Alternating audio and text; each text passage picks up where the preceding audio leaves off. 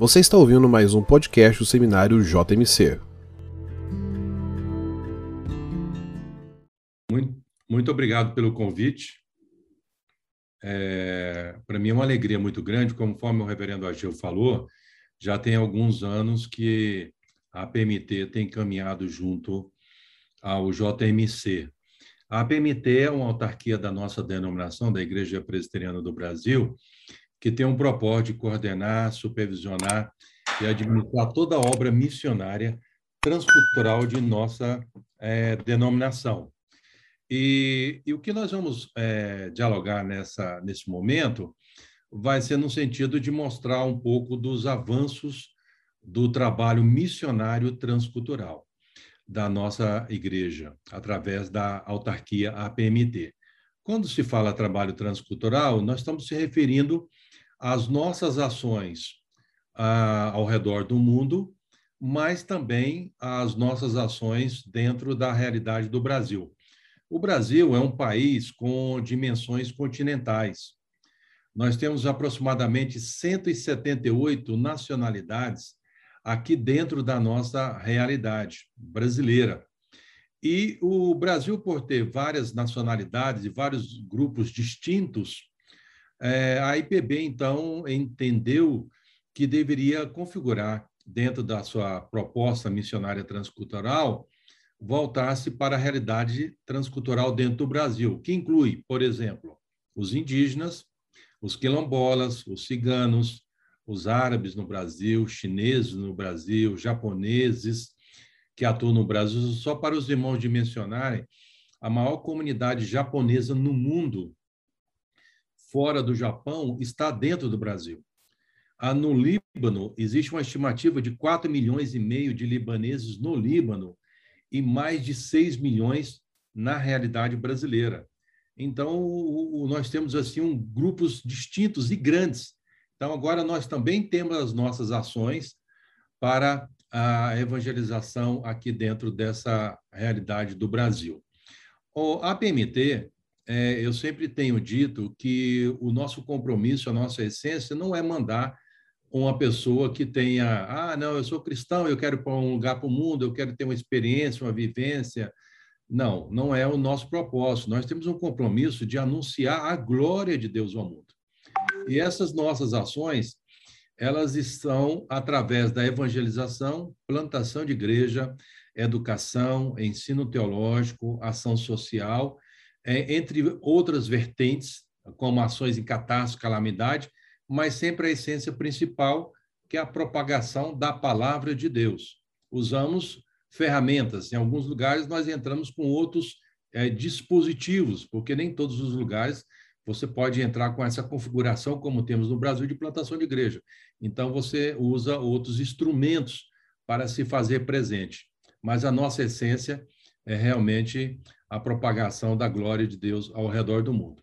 Então, ah, eu vou ah, ter um tempo agora com vocês, fazendo aí uma, uma explanação, e aí, conforme tem sido a, a dinâmica ah, dessa semana, os irmãos poderão aí fazer as anotações, ou comentar no chat, ou talvez como for a dinâmica definida pelo JMC, para que a gente, no final, possa, então, é, responder algumas perguntas aí, talvez aí, talvez do, através do chat, o bate-papo. Até eu deixei aqui em aberto, né? Se for essa a melhor opção, vocês podem fazendo, e aí eu olhando, de repente eu posso fazer uma inclusão de algum comentário que seja relevante ah, no nosso diálogo. Então, a PMT, né, aqui é o nosso tempo, nós vamos mostrar um pouco dos nossos avanços, né, no decorrer desse tempo aí. A, a PMT tomou duas grandes decisões, enquanto, na verdade, a igreja né, tomou duas grandes decisões. A primeira delas foi a sua definição de filosofia de missões. Até então, a igreja não tinha norteado a sua ação é, missionária. Eu só quero ver, o, o, o, reverendo, se a gente consegue aqui simultaneamente fazer um partilhamento, de eu olhar para os irmãos e também, ao mesmo tempo, aqui é, apresentar o slide, porque aí a gente pode, talvez, aqui é, ter uma, até um acompanhamento ah, dos, é, como diz, é, das perguntas, né? Vamos ver se a gente consegue. Reverendo, é, é. talvez se as perguntas ficarem para o final, seja melhor, viu? Perfeito. Então, vamos seguir essa regra conforme a sua orientação, então. Mantemos, então, desse padrão. Ah, dependendo, dependendo do teu assunto, já podem surgir 10 perguntas, aí o senhor não avança, entendeu? Ok, ok. Então, vamos seguir essa, essa orientação do irmão.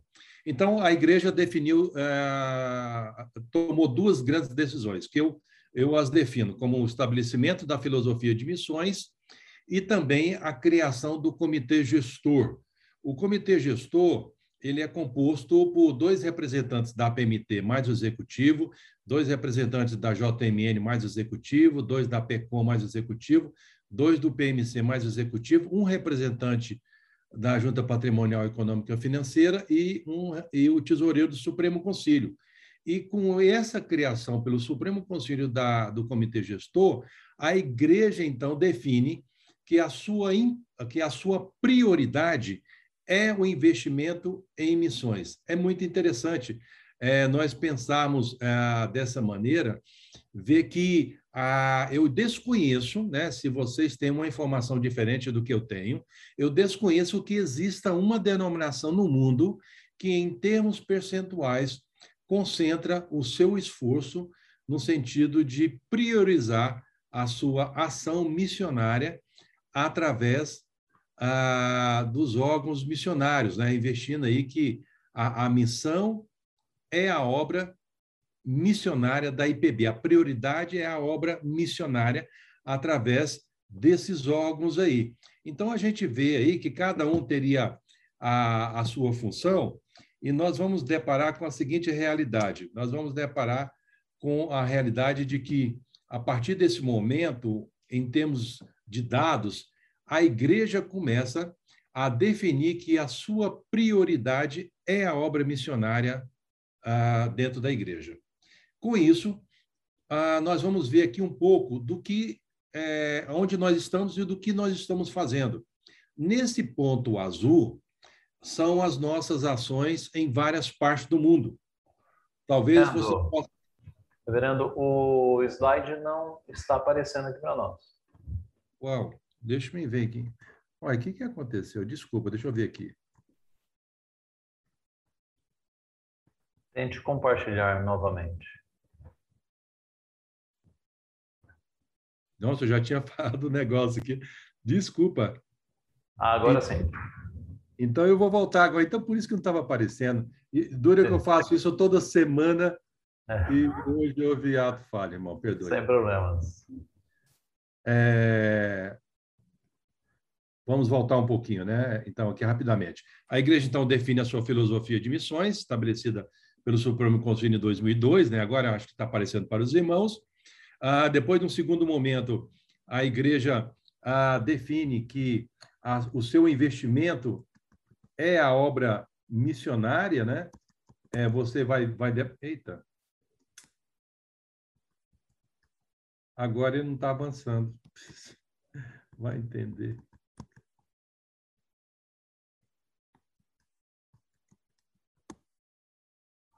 Ok, agora foi. Foi aí o investimento da, da sua prioridade em missões, né? Aí está aí o, o 54%, como eu falei é, inicialmente.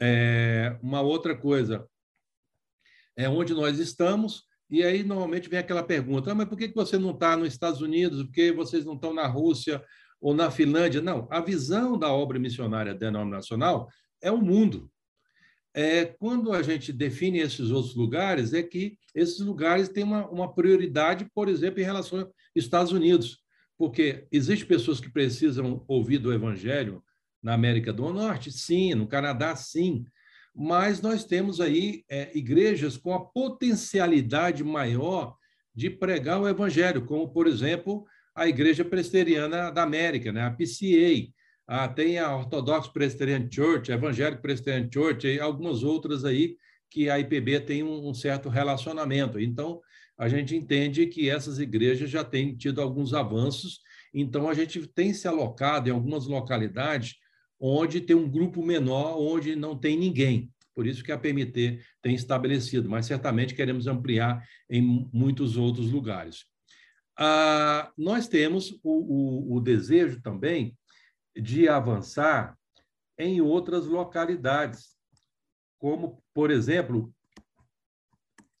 é, tem hora que a coisa trava e eu não sei dizer por quê, viu? Me perdoe aí. Ah, ok, avançou, foi, avançou. Ah, os alvos. Aqui são algumas outras localidades que nós temos como alvos. É, alguns lugares nós já estamos, mas nós queremos expandir né, algumas partes é, do mundo. Avançando um pouco mais.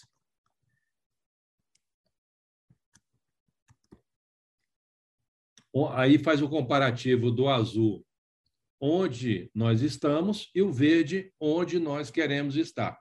Um dos diários que eu tenho tido com, com os irmãos, é, quando eu participo de uma reunião de presbitério ou outra, e a gente vai podendo compartilhar um pouco do, das oportunidades, o meu discurso tem sido ah, na seguinte linha.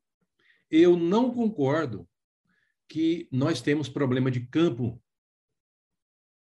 se nós pudéssemos pensar por um momento aqui que temos pegamos todos os seminários presbiterianos no Brasil, todos os institutos bíblicos presbiterianos no Brasil, e partir do pressuposto que todos os irmãos têm uma vocação missionária transcultural, eu afirmaria que não conseguiria atender a demanda dos campos missionários que nós temos ao redor do mundo nós temos mais demandas, temos mais necessidades do que, de fato, os seminários e os institutos bíblicos é, conseguem responder a essa demanda. O problema é que muitos querem ficar em determinadas localidades, muitos querem disputar, abre aspas, o mercado de uma igreja já que já tem um pastor, fecha aspas. Mas quando a gente olha na, numa cosmovisão de possibilidade e oportunidade, é, a gente não consegue responder. Nós estamos hoje em 42 países ao redor do mundo, mas não teríamos dificuldade de expandir em mais 50 novos países, em várias frentes, com várias configurações, com perfis os mais distintos dos colegas que hoje estão estudando nos nossos seminários e nos nossos institutos bíblicos. Algum desses pontos onde estão verde nós estamos com ponto azul, mas também nós temos a necessidade de expandir. Então, quando você vê, é, por exemplo, essas localidades aqui, você vai ver que a gente tem necessidade. E aí nós criamos, aí dentro do nosso avanço, algumas bases que são irmãos, é, essas bases não são físicas, são bases virtuais, onde nós colocamos alguns irmãos missionários que têm uma certa vivência e experiência, para potencializar as nossas ações em várias partes do mundo. Ainda queremos ainda dividir o continente africano em quatro, porque o continente africano com 54 países dá para estabelecer é, mais outras bases, como na Ásia e algumas outras localidades. E aí temos o contexto indígena, né, que está alocado ali em Manaus, no Oriente Médio, no Líbano, e na América Central, a partir do, de, do Panamá, na América do Sul, a parte do Brasil, que pega todas as regiões. Então, a PMT ela tem atuado nessas localidades aí. Hoje nós contamos com 42 países. Né? É, você é, vai ver que a PMT ela, ela tem avançado é, hoje 42 países com 261 missionários. Quando nós olhamos os 162 anos de história de PB, não há um registro do avanço da obra missionária como nós estamos tendo agora. E você pode ah, observar aí no, no dado né, de 2008 até, até agora, dado real até setembro, o, o crescimento do trabalho missionário. 208 em, em, em 104 é, missionários em 2008, a 2009 108, a 2010 126, 2011 129, e aí você vai vendo o crescimento a cada período, né? É, o crescimento do trabalho missionário chegando entre 2008 até 2021, 261 é, missionários, com mais de 200 candidatos que estão em preparação. Com isso, a gente vai, vai observar que a, a igreja, falar que ela tem visão missionária, eu diria que nós estamos dando ah, os primeiros passos, né? Mas mesmo assim, hoje nós somos a agência missionária que mais cresce. Aí você vê os dados. E algo muito interessante, né? O, nós estamos com um desafio muito grande também, é, é, com crescimento de pastores que estão tendo o desafio, sendo motivados a, ao trabalho missionário transcultural porque a gente sabe que muitos pastores aí têm o viés do trabalho urbano, né, da missão urbana, tem outros que estão aí na vida acadêmica, outros na capelania, em muitas outras atividades educacionais, enfim. Mas no contexto transcultural não havia tanto avanço como nós estamos tendo agora. E esse dado aí faz a amostragem desses avanços. Né? Algo que eu quero destacar também é um comparativo de mulheres solteiras em detrimento a homens solteiros, né? então mais mulheres solteiras do que homens solteiros. Isso reflete uma realidade de que é, nos campos de maiores desafios, nos campos de maiores lutas, a presença das mulheres é maior do que dos homens. Muito interessante isso, viu? Os campos que a gente tem que tem mais conflito, tem perseguição, tem guerra, são as mulheres que estão, não são os homens solteiros. Né? É um dado muito interessante a gente observar. Né? A gente vai ver também é, um pouco da, das parcerias que nós temos ao redor do mundo com igrejas reformadas. Hoje nós temos uma relação de parcerias com essas igrejas. Na, na África do Sul existe duas denominações, a Igreja Presbiteriana da África do Sul e a Igreja Reformada da África do Sul. Ah, temos Angola, que é fruto do trabalho da Igreja Presbiteriana do Brasil. Né? Ah, é muito interessante a gente observar que a, a Igreja Presbiteriana de Angola ela nasceu através de um alfaiate. Eu não sei quantos de vocês sabem um pouquinho dessa história, mas foi o irmão pastor Antônio Mussac, né, o pai, porque também tem um filho, né? O pai eh, evangelizando pessoas é, pessoas converterem, ele procura, estou resumindo muito a história, né? procura uma igreja idônea que poderia abraçar esses irmãos, ele vem ao Brasil, vem, vai no interior do, do, de São Paulo, em Sorocaba, conversa com o presbítero, pega a Constituição, os, os, os materiais da igreja, a confissão, leva para lá, registra a Igreja Presbiteriana de Angola, e hoje a Igreja Presbiteriana de Angola é em torno de quase 20 mil membros, né? Aí, próximo de uns 60 pastores. Então, é uma benção muito grande. A denominação, hoje nós temos uma relação com a Igreja Presbiteriana da, da Austrália e uma outra denominação com o nome, é, a tradução é Igreja Presbiteriana de Westminster. Né? É uma igreja também, todas elas de linha reformada. É, parceria com a, a denominação do Chile, nós não temos, temos uma parceria com duas igrejas locais que têm aí uma, uma linha reformada. A Colômbia, existe algumas denominações presbiterianas, mas nós estamos ajudando uma, uma pequena igreja, é chamada Igreja Presbiteriana de São Bernabé, e nós estamos avançando com dois pontos de pregação. A França, nós abrimos uma parceria com a União Nacional das Igrejas Presbiterianas Reformadas da França.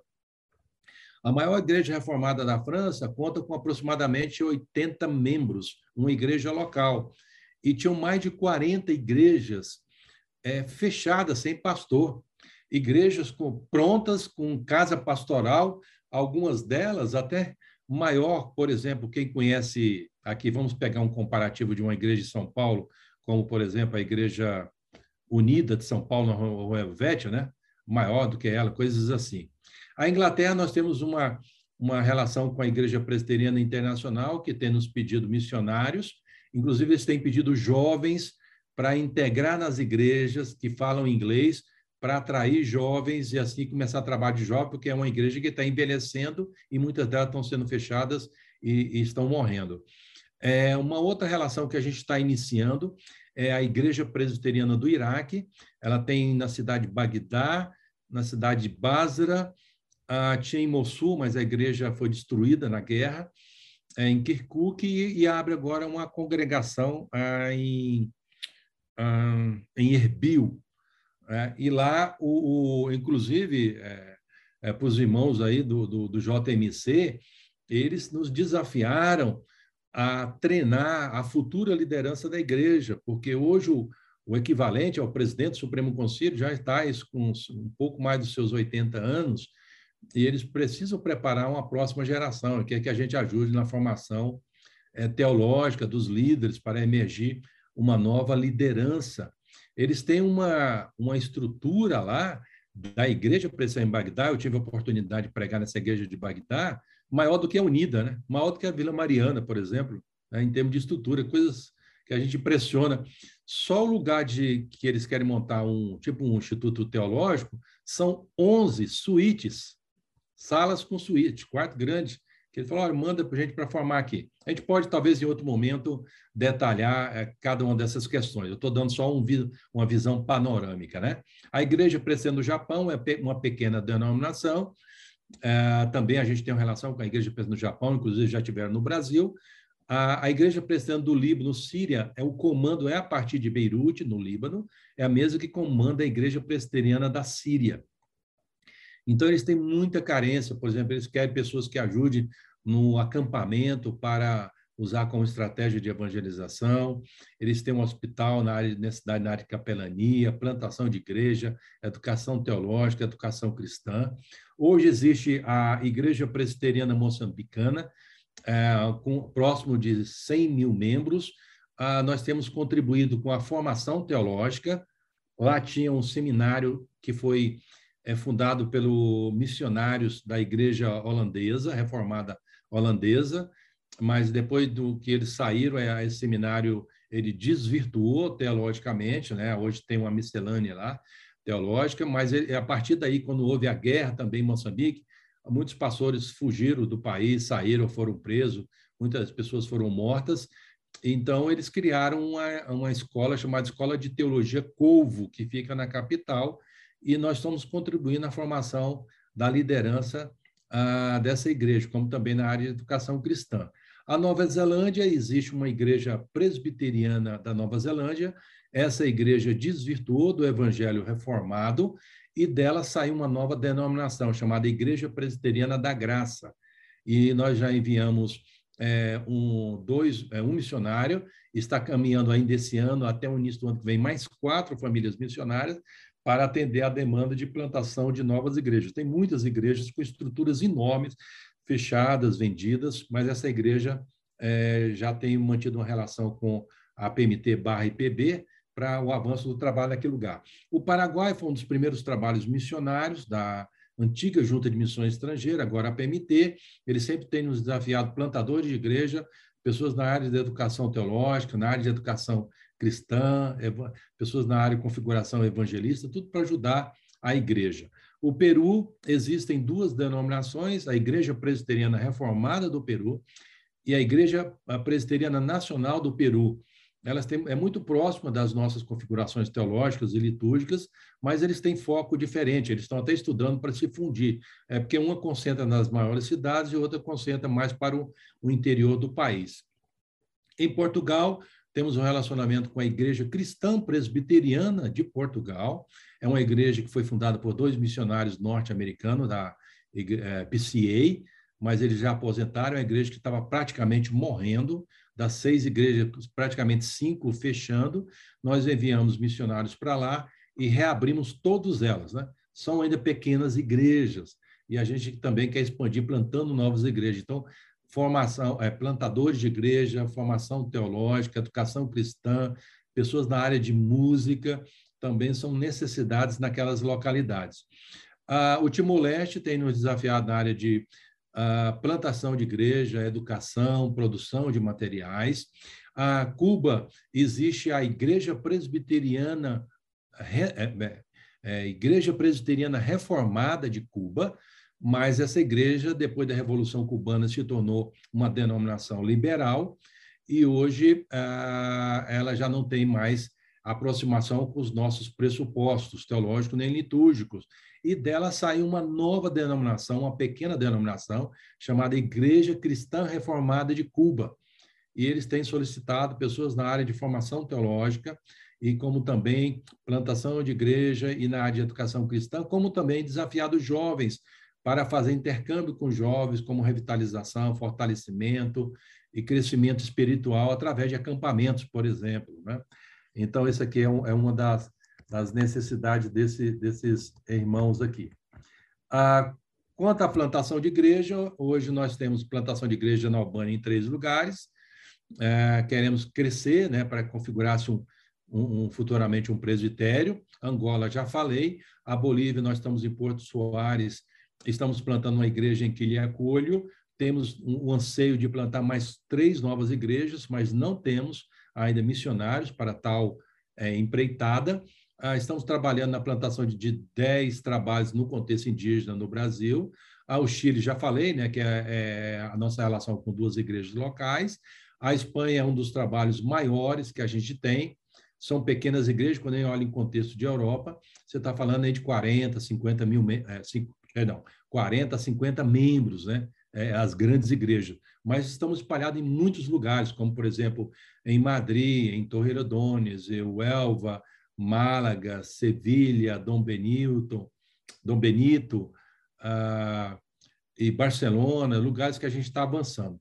Guiné-Bissau, existe a Igreja Evangélica Presbiteriana de Guiné-Bissau, temos contribuído com essa igreja na área de plantação de igreja, na área de educação, ensino teológico, e também estamos na, trabalhando com tradução da Bíblia. Né? É, Inglaterra disse. Ah, depois de mais de 20 anos na Itália, iniciamos o primeiro trabalho oficial na Itália presbiteriana, na cidade de Legnano, próximo a Milão. Ah, iniciamos um trabalho de congregação na cidade de Brescia e queremos expandir também para outras localidades. Né? Da mesma maneira, nós ansiamos por novos missionários ah, na Itália. Japão, já citei, também Nova Zelândia. No Panamá, iniciamos o primeiro trabalho presbiteriano reformado no Panamá e vamos iniciar a partir do ano que vem mais dois trabalhos.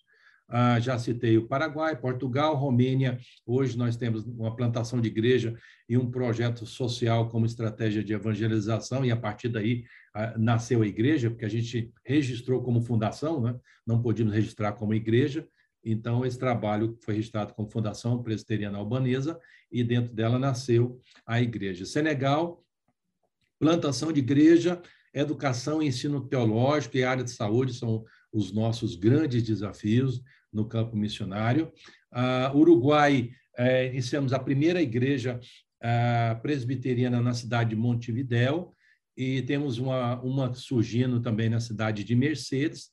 Uh, devemos ter um novo missionário atendendo essa necessidade Mercedes, mas já estamos fechando um acordo para uh, o desafio que eles nos colocaram. Né? Eu não sei quantos irmãos aqui estão uh, nos vendo nessa live, mas no documento enviado pela igreja, eles nos desafiam para mandar 19 missionários para plantar igrejas. Eu fico pensando, né, vendo os irmãos aqui, ó, se, você, ah, se alguém falar que não tem campo, bem-vindo ao Uruguai. Né?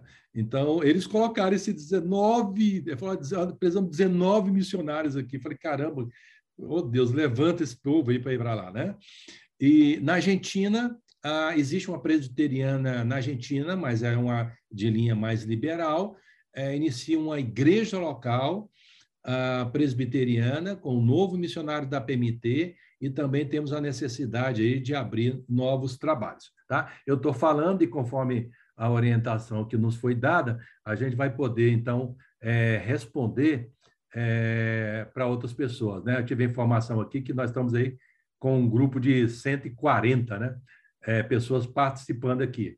Ah, essa aqui, ó, a, a, foto da esquerda, é a foto a, de uma reunião que eu tive com a liderança da igreja curda no norte do Iraque, os irmãos curdos ali na região de Sulemania. Então, é, eles têm desafiado a plantar novas igrejas, né? como também formação teológica. É a região ali onde Saddam Hussein, no passado, soltou aquela bomba química, onde várias pessoas morreram.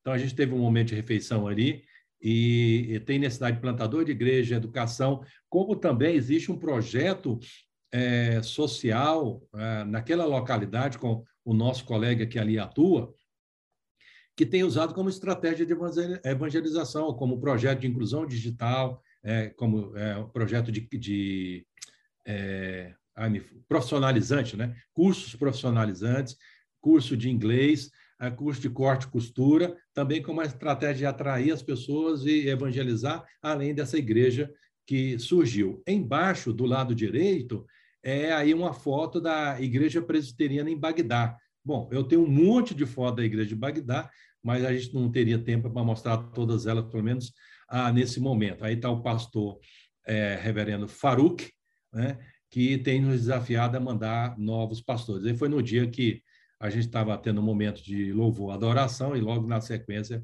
a gente teve a oportunidade de, de pregar, né? Aqui à sua esquerda, é, você tem o reverendo Farouk, que é o pastor da igreja de Bagdá. Ele é o equivalente ao reverendo Roberto brasileiro. Ele nos desafiou, como eu falei, plantar a igreja. Inclusive, eles querem é, plantadores de igreja que vão para lá fique alguns meses acompanhando um pastor árabe, né, da presbiteriana, ah, só para conhecer um pouco do aspecto cultural, adequação cultural, para depois avançar na obra de Deus. E essa irmã da direita, ela é diretora da escola presbiteriana em Bagdá e nos desafiou a, a mandar pessoas na área da educação cristã, como também aí nós temos um desafio de traduzir o um material do sistema Mackenzie de ensino, pra, como material que tem princípios cristãos, poder é, contribuir como um polo inicial no Iraque, potencializando futuramente é, outra localidade. Eu vou fazer uma tentativa aqui, é, ver se esse áudio sai para vocês, né? Porque esse aqui é um vídeo curto, e aí vai ter a tradução, ela vai falar em árabe, ele vai falar em inglês, a gente já pôs a legenda aqui. Se vocês conseguirem ouvir, ah, eu deixo tocar até o, até o final. Se não, eu só deixo a imagem aqui e, por favor, quem me sinaliza se vocês estão ouvindo. Queridas irmãs da SAF, nós estamos aqui ah, na cidade de Bagdá. É, na cidade de Bagdá existe uma pequena igreja presbiteriana. Nesse momento, nós estamos em uma escola cristã da Igreja Presbiteriana. Essa escola tem 118 alunos, onde 95% desses alunos são muçulmanos e tem sido uma grande oportunidade para usar essa estrutura na proclamação do Evangelho. Muito obrigado pela parceria que vocês têm tido através da PMT e nós gostaríamos que vocês orassem a favor dessa igreja e dessa escola. أنا نجدة قمصر مديرة روضة الراعي الصالح بغداد العراق أتمنى تذكرون صلواتكم لأن هاي الصلوات الجماعية أكيد تساعدنا حتى نخدم روضتنا ونخدم كنيستنا اللي إحنا كلش فرحانين ومتونسين بوجودنا بهيك مكان أبسط خدمة نقدمها لسيدنا المسيح إنه نخدم أطفال محتاجين للمحبة ونشوف لهم مسيحيتنا Good morning, good afternoon, uh, ladies. Uh, we are very happy to have you with us. We need the, your prayers and intercessory for our preschool and the school and the church. Uh, we are uh, we are living over here in this country, but we are expecting a mighty move of God in this nation. We would love to see you over here. We would like to uh, invite you to come and enjoy our ministry and help us and advise us also. Our Lord bless you. Eu vou estar orando para que Deus proporcione uma oportunidade para que as irmãs da SAF venham conhecer um pouco do trabalho feminino nesse país. E já conversamos também com algumas irmãs daqui para que no próximo evento ou um congresso que as irmãs estarão fazendo possa ter uma representação dessa igreja no Brasil. Deus abençoe e obrigado pelas suas orações. Então, o que a gente pode perceber aqui. Queridos. É, um pouco, antes de eu falar um pouco desse Starbucks, eu não estou fazendo propaganda do Starbucks, não, tá, irmãos? Mas ah, depois eu falo o porquê dessa imagem aí. É, então, eu, eu, falei das irmãs porque nós convidamos duas irmãs do trabalho feminino dessa igreja para participar do Congresso das Mulheres aqui. E também nós, ah, elas nos desafiaram a levar é, é, mulheres da igreja presbiteriana como uma forma de revitalização encorajamento do trabalho feminino ah, no Iraque. Né? Então, ali é porque em torno de 20 mil mulheres são viúvas por causa, de, uh, por causa da guerra, então elas não fizeram o desafio. Bom, agora, por que está aparecendo essa a propaganda aí do Starbucks? Né? Não estou nem promovendo nenhum cafezinho agora, que seria muito bom.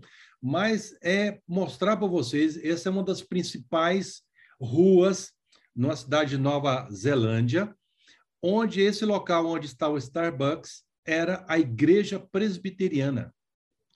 A igreja presbiteriana fechou porque não tinha pastor, não tinha ninguém para tomar conta do trabalho, e por causa da, da sua fragilidade teológica, e aí o Starbucks comprou a igreja e hoje é uma cafeteria. É só para os irmãos dimensionarem um pouco da realidade da Nova Zelândia, né? Vamos avançar um pouco mais. É, um pouco da, do que a gente tem, tem feito é na parte de treinamento, né? É, nós, nós estamos fazendo, deixa eu fazer aqui uma, Ah, hora que um negócio aqui. Nós temos o Centro de Formação Missiológica.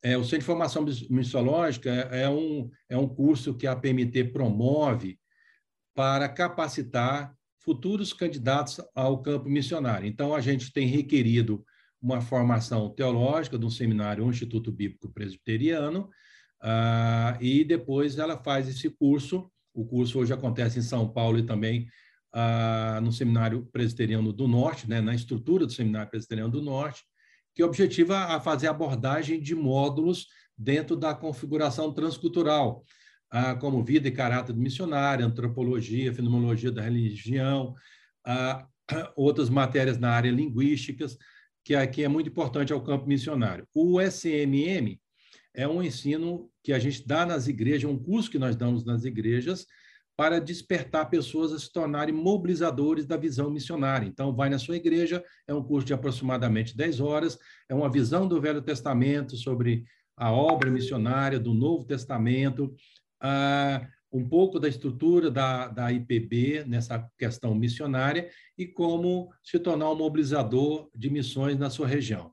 A semana de orientação objetiva aqueles que querem ser missionários da APMT, eles então é, entram aí nessa semana de orientação para conhecer um pouco da estrutura da IPB, da APMT, para avançar na obra missionária através da APMT.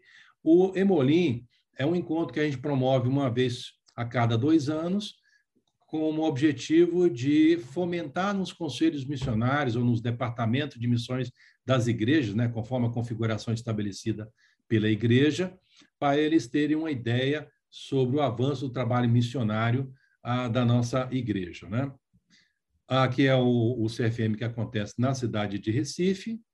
É, outro projeto que nós desenvolvemos são projetos ah, de curto prazo. Aqui você está vendo, por exemplo, uma foto que aconteceu lá na Indonésia, né, aquele tsunami, onde as grandes catástrofes que houveram no mundo, as grandes guerras que houveram no mundo e tem havido até hoje, nós temos nos feito presente. Por exemplo, o terremoto no Haiti, o terremoto no Chile, o terremoto na China, a guerra na Bósnia, a guerra no Líbano, a guerra no Iraque, a guerra na Síria, a, o tsunami né, que teve no Japão, né, com, a, com a, lá o problema da usina de Fukushima, é, Afeganistão. Então, todos esses lugares, a gente não divulga muito abertamente, né? Porque algumas coisas são, alguns lugares são mais sensíveis, mas nós temos podido montar equipes e essas equipes têm, através de pessoas com determinadas configurações, pôde estar presente e propagado o amor de Deus. Né? Então, essa aqui, é, o caminhão é um, é um ambulatório médico e odontológico, né? ele é móvel, se desloca em alguma das localidades. Né? Ah, esse aqui ah, foi em Bissau, né? Ah, nós estávamos conversando com a liderança muçulmana e um dos pedidos que eles nos fizeram é fazer um investimento na área de saúde e também na área de educação, né? Mesmo sabedor de que nós somos cristãos, as portas estavam abertas para essa possibilidade.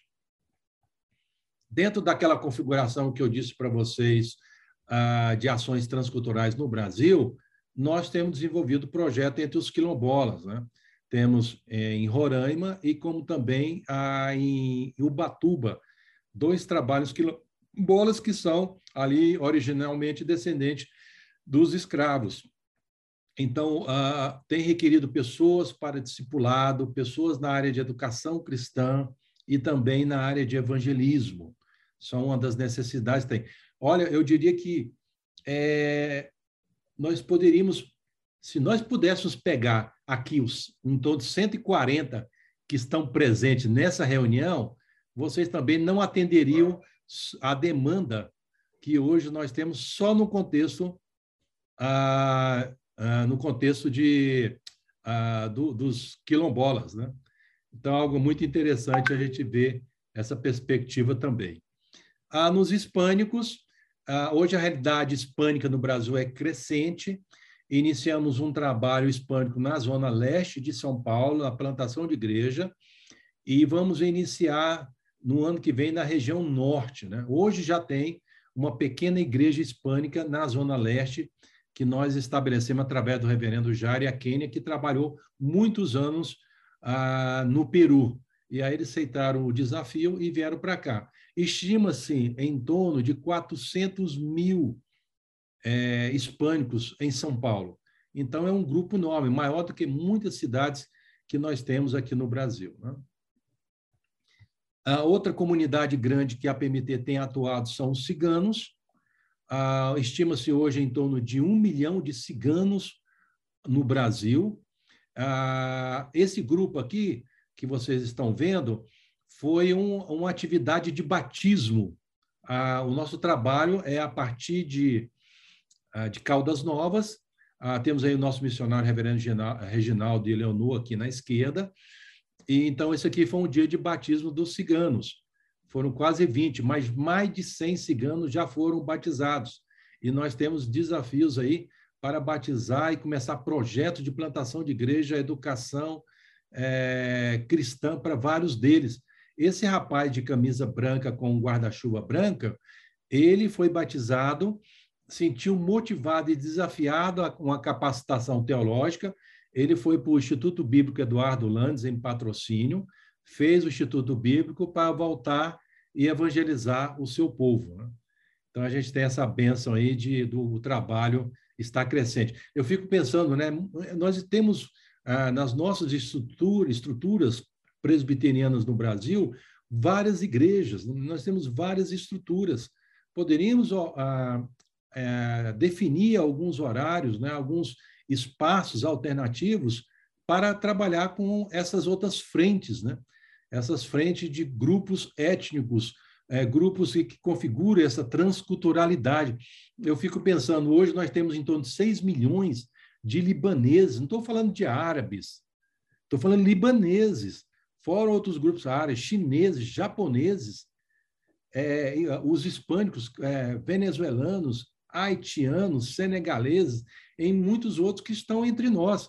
Enquanto por um bom tempo nós orávamos para ir aos confins da Terra, a gente está deparando com uma mudança global, onde o mundo se tem se tornado uma grande planície global e os confins da Terra estão vindo até nós. E a gente tem tido a oportunidade de compartilhar as verdades de Deus para eles, e se um dia eles retornarem para o seu país de origem, eles não vão ter problema de visto, não vão ter problema de língua, não vão ter problema de adaptação cultural, e com as verdades de Deus encravadas nos seus corações, em suas mentes, é, é um próximo passo a pulverização da expansão da obra de Deus em muitas dessas localidades. Então, é muito importante, onde você futuramente for trabalhar, você ter uma, uma visão amplificada. Nesse momento, um pouquinho antes ah, de, eu, de, eu, entrar aqui para esse, esse diálogo com vocês, eu recebo uma ligação de um desafio de começar um trabalho com os refugiados afegãos, sabe onde? Não é em São Paulo, na Bahia.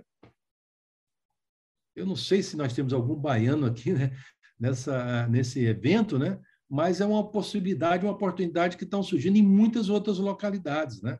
Haitianos aqui em São Paulo, coisas nesse, dessa natureza. Depois a gente pode até aprofundar um pouco mais nisso aí. Chineses no Brasil, ah, hoje a, a onda é, migratória dos chineses no mundo tem sido uma das maiores, como nunca houve tão nas últimas décadas, como nenhum outro país teve tão como está tendo hoje com os chineses. Eles estão entre nós. Então, é só você olhar ao redor aqui, por exemplo, em São Paulo, a pessoa sabe falar o preço de um produto, mas não sabe falar bom dia. Se você perguntar alguma outra coisa diferente, ele não vai saber responder. Eu estava lembrando que eu estava andando na Liberdade e vi um carregador de celular.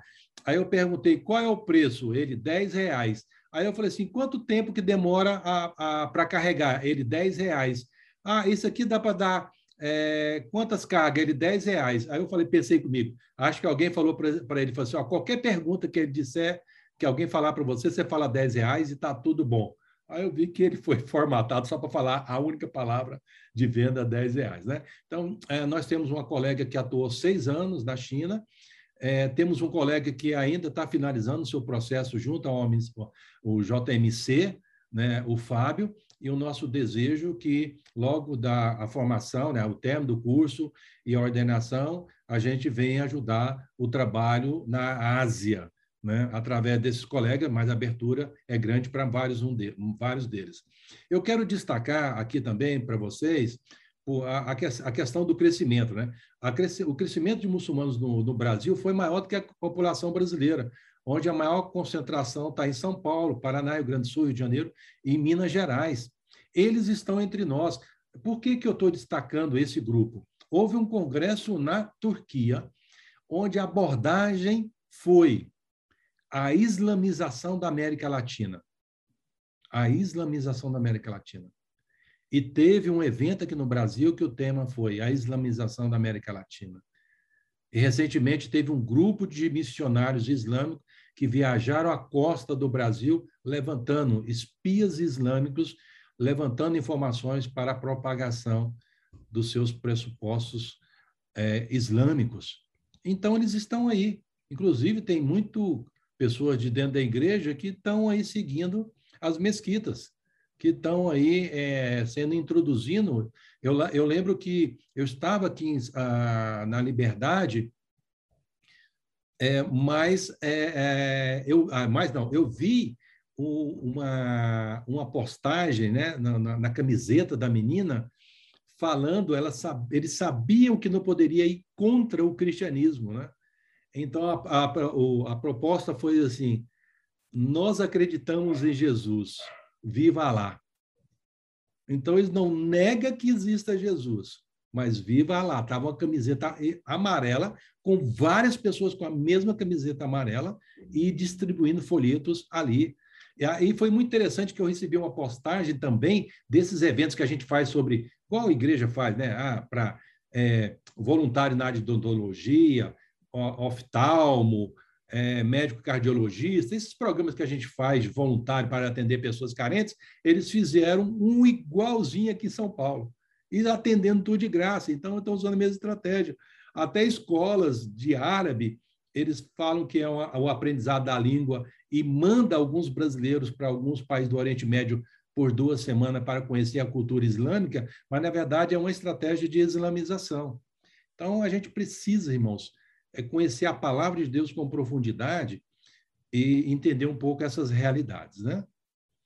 Ah, um desafio que a gente tem tido, é, isso tem sido permanente nesse, nesses últimos anos, é o, a Síria está em, tá em momento de guerra, muitas pessoas morreram. Ah, existe uma igreja presbiteriana, uma denominação presbiteriana na Síria, que a gente tem um relacionamento, tem em torno de 1 milhão e 300 mil refugiados na fronteira do, da Síria com o Líbano, e nós temos feito essa mobilização junto à Igreja Presbiteriana do Brasil para prover cestas básicas a irmãos que estão passando fome, estão passando frio, não têm o que comer. Uma cesta básica hoje é em torno de 60 dólares, que dá para atender uma demanda de um casal e duas crianças até 15 dias.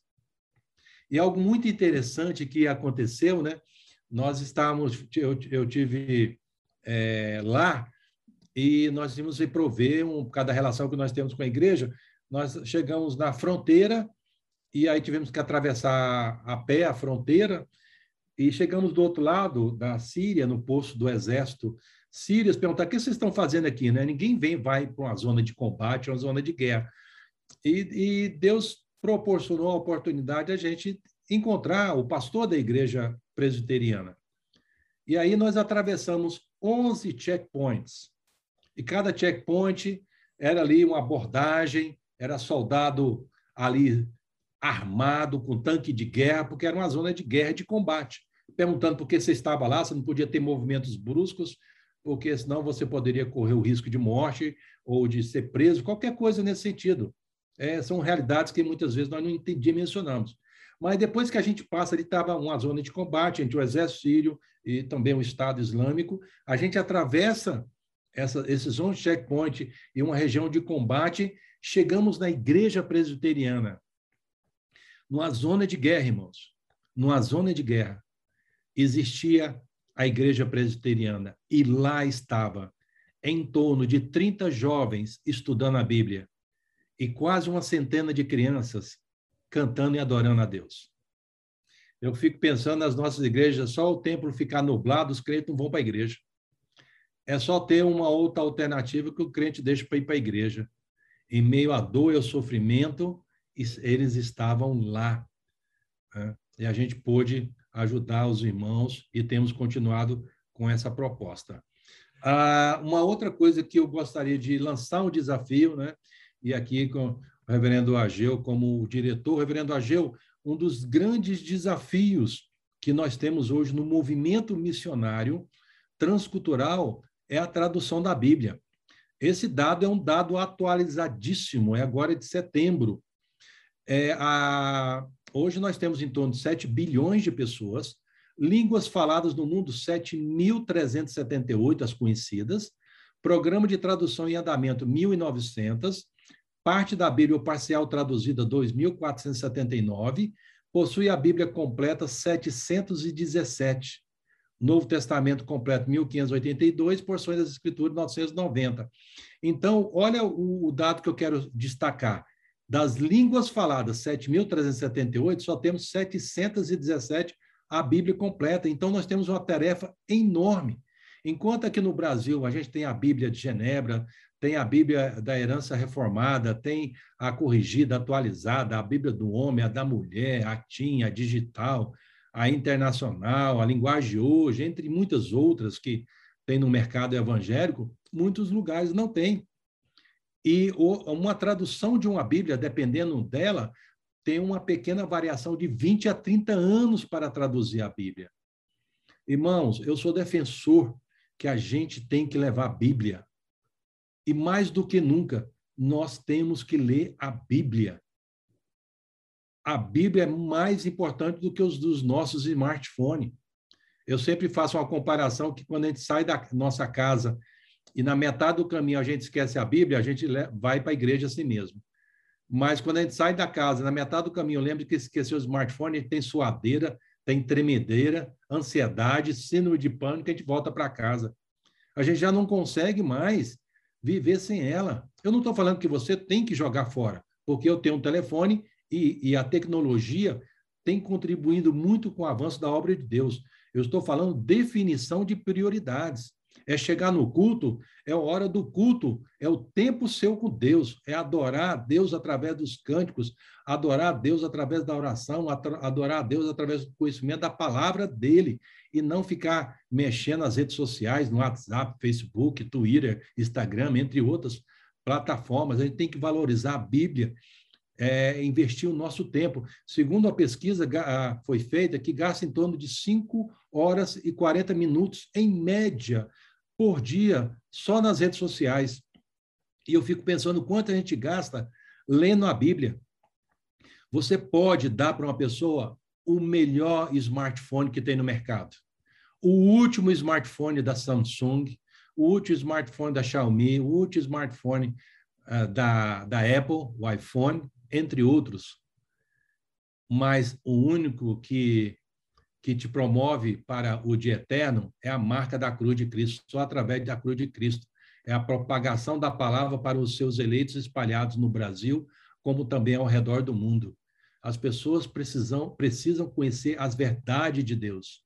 E nós não podemos ser neófitos, nós não podemos é, gastar mais tempo nas redes sociais em detrimento de investir mais tempo na leitura da palavra e numa vida devocional. Isso que é mais importante, irmãos.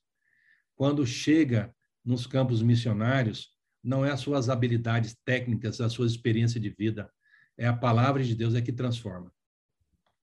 É o único que tem poder para transformar, é a palavra de Deus. E nós temos a benção de ter a Bíblia como palavra de Deus na nossa própria língua.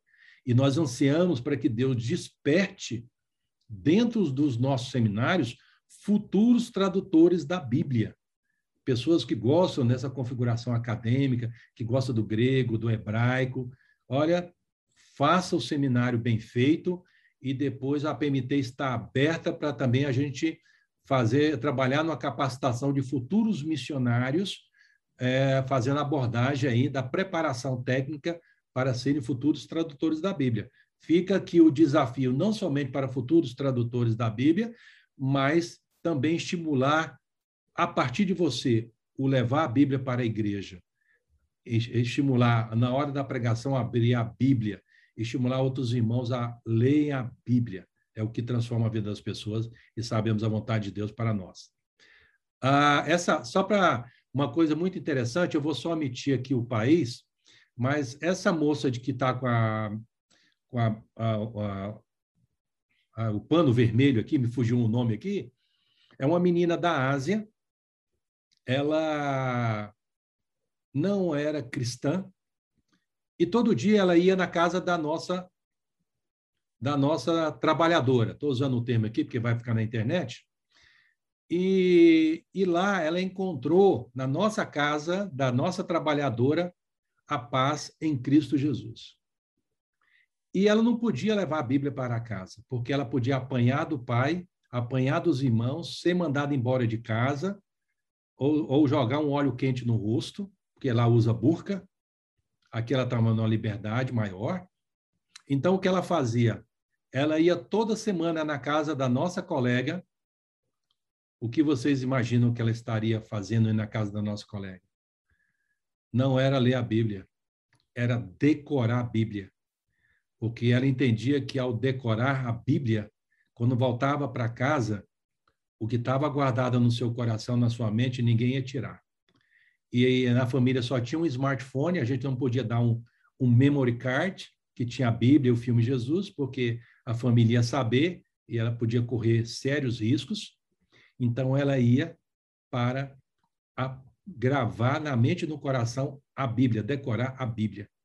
E depois de um tempo que a gente estava conversando, essa outra menina à sua direita, irmã dela, revelou: Olha, eu também converti ao cristianismo. Né?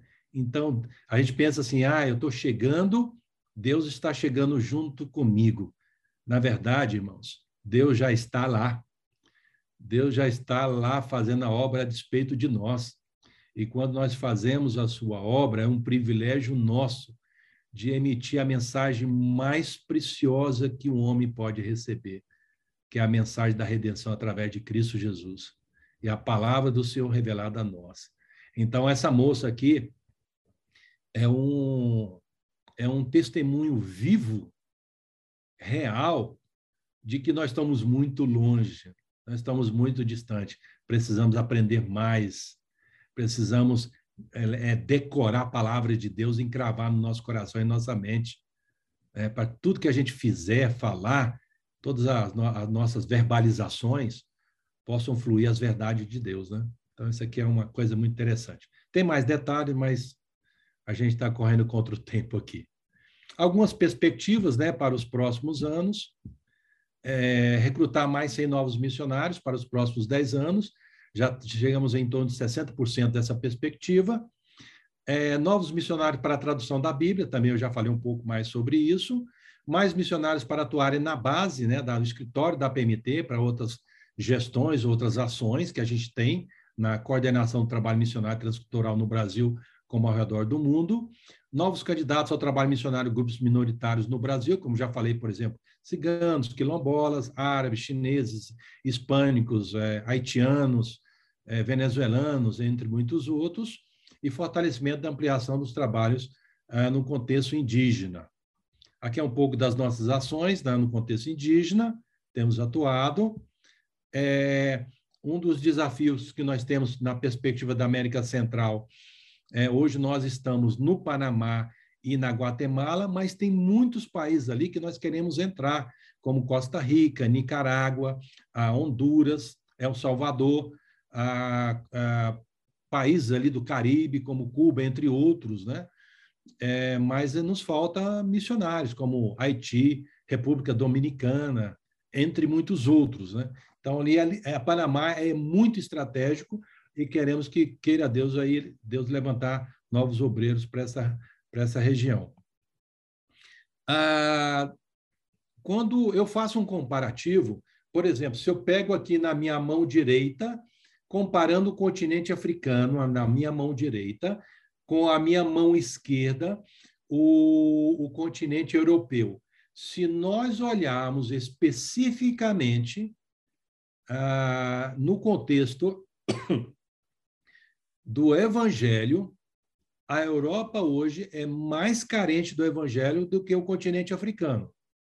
Eu não estou dizendo que no continente africano não tenha necessidade do Evangelho. Tem. Mas o Evangelho na Europa morreu. O que eu tenho usado como expressão que a Europa morreu e esqueceu de enterrar. Então, muitas igrejas foram fechadas, igrejas que cabem mil, duas mil, três mil pessoas foram vendidas. Hoje são restaurantes, são residências, são cafeterias. Quando você olha a trajetória de John Knox, que foi o fundador do presbiterianismo, que mandou vários missionários para várias partes do mundo, você vai na Escócia hoje, você não vê igrejas, vai ver algumas poucas igrejas presbiterianas, mas totalmente liberais. E aí, dentro da configuração da Europa, se você olha na perspectiva do leste europeu, é mais carente. Dentro do, da, da região do leste europeu, nós chamamos de região dos Balcãs. A região dos Balcãs compõe Albânia, Bósnia, Chipre, Croácia, Eslovênia, Grécia, Kosovo, Macedônia, Montenegro, Romênia e Sérvia. Nós estamos hoje somente na Albânia e na Romênia. Mas todos esses outros países, nós fomos desafiados a plantar novas igrejas. Sem falar, por exemplo, aqui o que vocês estão vendo, países, eh, os países nórdicos, como a Lituânia, Letônia, Estônia. Então, hoje você tem uma necessidade de plantadores de igreja, evangelistas, pessoas na área de educação cristã, pessoas na área de música, de formação teológica, entre muitas outras atividades, como estratégia de evangelização. A porta, ela não está aberta para nós. Não existe porta. Está totalmente escancarado. E nós precisamos dar uma resposta. A igreja tem que orar. A gente tem que tirar a ideia, né, a mentalidade. Ah, a Europa não precisa do evangelho, porque a gente talvez entende que ah, tem país rico. Gente, as pessoas vão desfrutar no dia final com Cristo não é pela sua posição, é sua condição econômica. O que vai nos fazer fazer parte do grande povo de Deus É a marca da cruz de Cristo, é o povo eleito de Deus espalhado no mundo. A gente não tem responsabilidade de converter ninguém, mas temos a responsabilidade de propagar as verdades de Deus. E hoje a Europa é uma, tem uma potencialidade de a gente avançar em muitos lugares. Então, quando você pensa em campo, eu falo para você, você não tem fundamento, primeiro, bíblico, porque a Bíblia fala que nós devemos rogar ao Senhor da Seara que mande mais trabalhadores. Então, a Bíblia é a palavra de Deus. A não ser que você arranque esse texto da sua Bíblia. Aí é outra história. Olhando uma outra perspectiva que não seja hipoteticamente não bíblica, eu diria que nós temos o vasto mundo para alcançar. Em 87, o mundo vivia é, um movimento missionário a partir da América do Norte, mandando missionários para várias partes do mundo. Inicialmente, na história do cristianismo, a Europa, mandando missionários, principalmente aqui pensando em termos de igreja presbiteriana na Escócia, depois a América do Norte mandando missionários para várias partes do mundo. Agora o mundo olha para a América, América Latina, em especial o Brasil, e os grandes diálogos globais de vários organismos internacionais e denominacionais são o momento do movimento missionário global e de envio de missionário, a potencialidade maior está a partir do Brasil. Isso é inegável. O Brasil, o brasileiro tem uma facilidade de adequação cultural, não tem a influência política de grandes potências no mundo, então ele facilita, a gente se interage muito, e outras pessoas também da América Latina têm, têm tido muitas boas ações em várias partes do mundo. Então, em 87, teve em São Paulo o Congresso Comiban, onde emergiu um monte de agências missionárias interdenominacionais, e a partir daí, muitas agências interdenominacionais mandaram vários missionários para as várias partes do Brasil ao redor do mundo. Mas nessa última década, o que nós estamos vendo no movimento é, é, é missionário transcultural é que está emergindo uma visão denominacional para atender essa demanda. A maior agência missionária denominacional no Brasil é a Convenção Batista Brasileira, com a sua Junta de Missões Mundiais, mas eles têm mais de 100 anos fazendo isso. A PMT tem 20 anos. Hoje nós somos a agência denominacional que, proporcionalmente falando, é a que mais cresce. E somos a agência denominacional, em termos percentuais, que mais investe na, na propagação do evangelho, que são 54%. Agora, temos uma fragilidade, né, que nem todas as igrejas presbiterianas são fiéis ao envio dos recursos conforme decisão do Supremo Conselho e a tesouraria do Supremo Conselho. Porque aí na configuração orçamentária dos 100%, 54% vai para o fundo missionário, que compõe os órgãos missionários. Mas, mesmo assim, a gente olha para a trajetória do movimento missionário, nós vamos olhar lá no passado, que tinha uma, uma variação de 80, perdão, melhor dizendo, oito candidatos, aí em quase 16 países, a gente dá um pulo para 42, vamos avançar esse ano para mais de 45.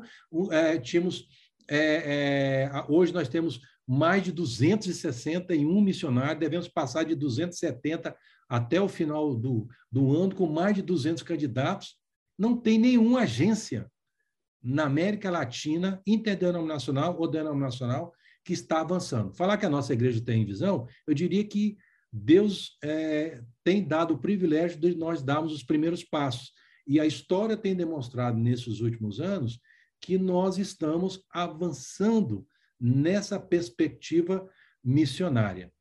E, por fim, eu quero deixar, antes das perguntas, essa frase do Charles Thomas Studd, se Jesus é Deus e morreu por mim, nenhum sacrifício será tão grande que eu não possa fazer por ele. Irmãos, a nossa vida está passando muito rapidamente. Muito rapidamente. Nós só podemos viver a nossa própria geração. E Deus nos está dando a oportunidade nesse cenário, nessa geração, sermos a, temos a potencialidade de anunciar a glória de Deus no Brasil e ao redor do mundo.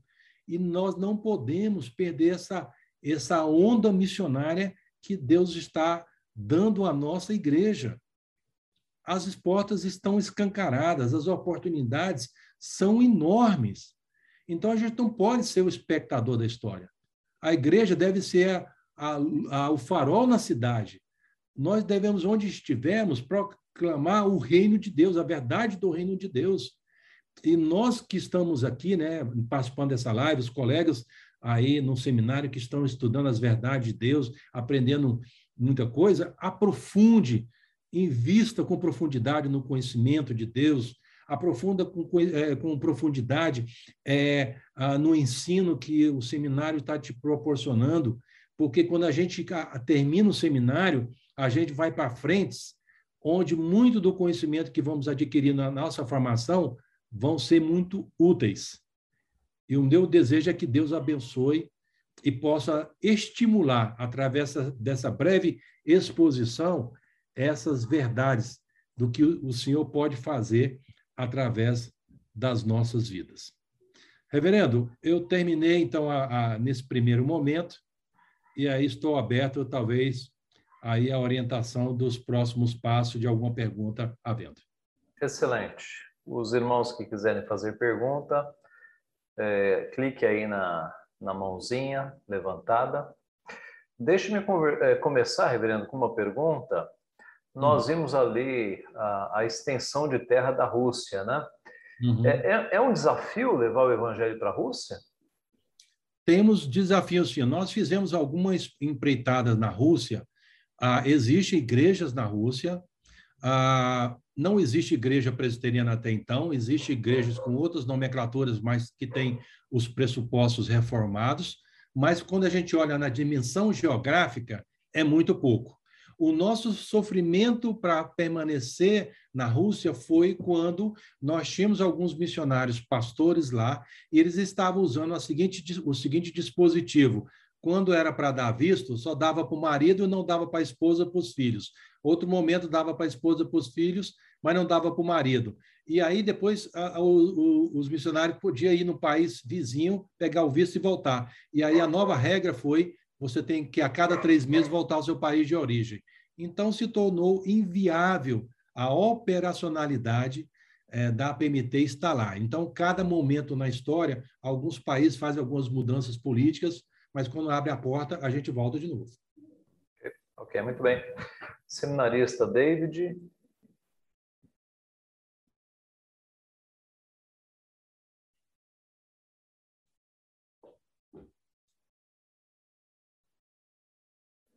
David está sem som.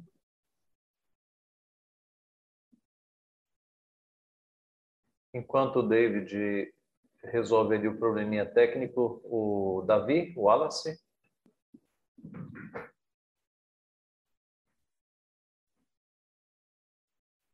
Oh, perdão. Eu falando que o, o irmão tem que liberar o microfone.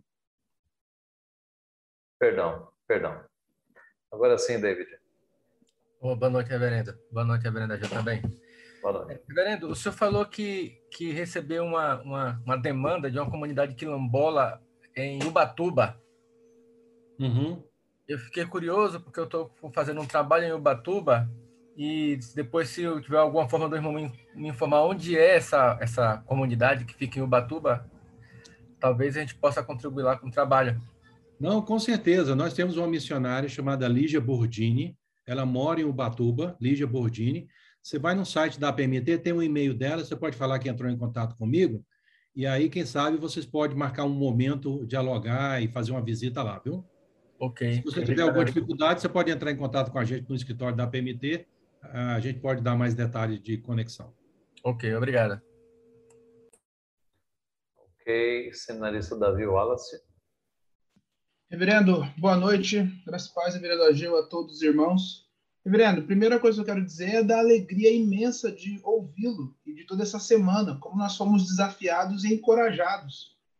E, hum. Reverendo Marcos, é, eu teria várias perguntas aqui, mas eu quero resumir em duas, de caráter mais técnico. A primeira é: enquanto eu ouvia o Senhor, eu ficava pensando por que eu não ouvi tudo isso antes?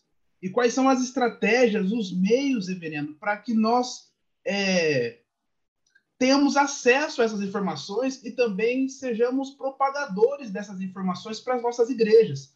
Enquanto o senhor falava, eu entrei no site da APMT e vi que lá no site tem uma parte para mobilizadores, mas são apenas 23 que estão lá no site. Então, eu gostaria de saber, reverendo, as estratégias da, da APMT para que essas, essas informações tão importantes, tão relevantes cheguem não apenas para nós do seminário, mas eu pensei nos presbitérios, nos sínodos, nas igrejas locais. Muitos de nós aqui trabalhamos como secretários presbiteriais, a gente pode falar com a mocidade, com a mocidade nos, nos, nos presbitérios. Então, eu queria encorajar o senhor, então, pedir para que o senhor fale para nós o, o, os caminhos para que nós acessemos essas informações e transmitamos para todos aqueles que precisam, reverendo, para que a gente mobilize a igreja em torno dessa agenda tão importante, tão necessária. Em torno de duas vezes ao ano, a PMT manda material para todas as igrejas cadastradas via correio convencional. Quando esse material chega na igreja, a, gente não sabe quem recebe.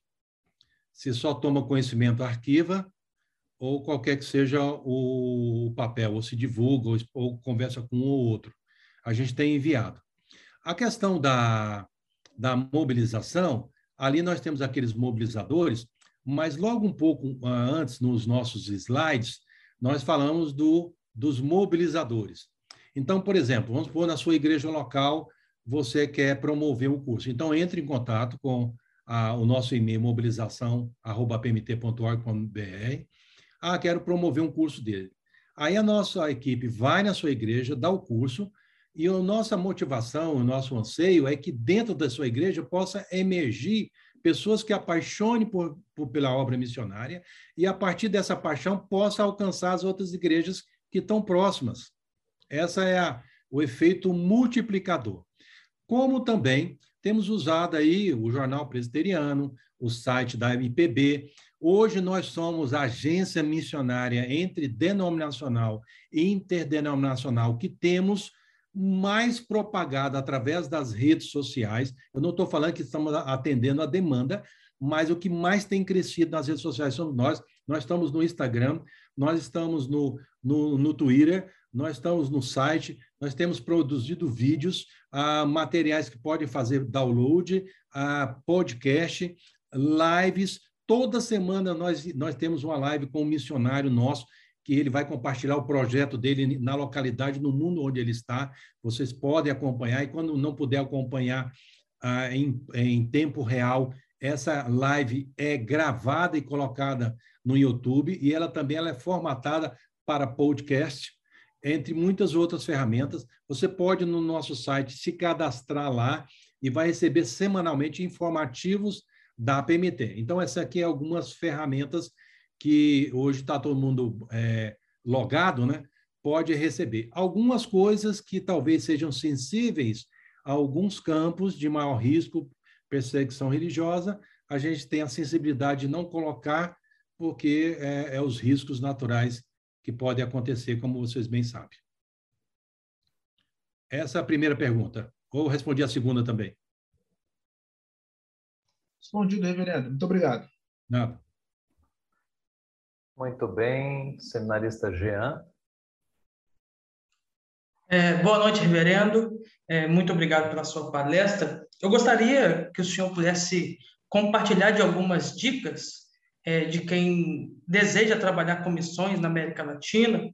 É, eu sou seminarista do primeiro ano e gostaria dessas dicas para me, me preparar para trabalhar na América Latina. Uhum. Bom, na verdade, o, o, principal você já está fazendo, que é a formação teológica. Se, se Deus está colocando no seu coração a inclinação para trabalhar no contexto transcultural, não vai independente. Vai através do órgão oficial da sua denominação, porque a gente tem os canais competentes, né? que leva você a, a novas realidades e oportunidades. Então, vai fazendo seminário, se cadastre no site da PMT já para te alimentando com informação, use lá, a, a, nos acompanhe pelo, como eu já citei, o Twitter, o Instagram, entre muitos outros, vai no site. É, quando a gente estiver promovendo eventos, participe dos nossos eventos. No ano que vem, era para ser esse ano, mas por causa da pandemia nós tivemos que adiar. No ano que vem nós vamos promover o Encontro Mobilizadores uh, e Líderes em Missões, é um, é um treinamento de um dia intensivo. A gente faz em uma igreja local em São Paulo no sábado, onde também a gente dá cosmovisão do trabalho missionário, e aí a gente vai alimentando. A partir do momento que você avançar com essa perspectiva de conhecer um pouco mais da obra missionária e o seu coração inclinar, vá ao site da PMT, lá tem o processo de candidatura, onde você daria o primeiro passo para iniciar o processo de se vincular à PMT enquanto você está se preparando teologicamente. A gente já vai criando também oficialmente um vínculo para que quando você formar no seminário, a gente já ter traçado um diálogo, talvez, para algum campo. Por exemplo, como eu, eu citei aqui, Uruguai é um desafio enorme. Colômbia é outra que tem nos pedido. Paraguai, Peru. Eu estou cansado deles ficarem pedindo pessoas.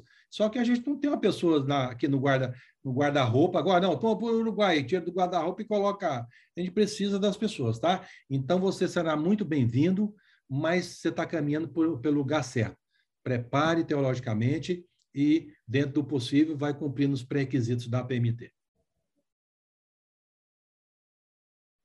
Eu vou colocar no, no, aqui no chat o e-mail para pedir, se você não olhar no site, você pode pedir os pré-requisitos e. Ah, não, peraí, deixa eu mudar aqui a. É, eu estava querendo colocar todos aqui. Vamos ver aqui, acho que vai dar agora. É, coloquei aqui para todos. É o rh.pmt.org, que dá os pré-requisitos e as etapas para se tornar missionário. Mas tem também no site. Ok, seminarista Jô. Graça e paz, reverendo. Ah, é uma alegria muito grande poder ouvi-lo nesta noite de encerramento. E assim como o seminarista Jean, nós somos colegas, né? Somos da mesma turma.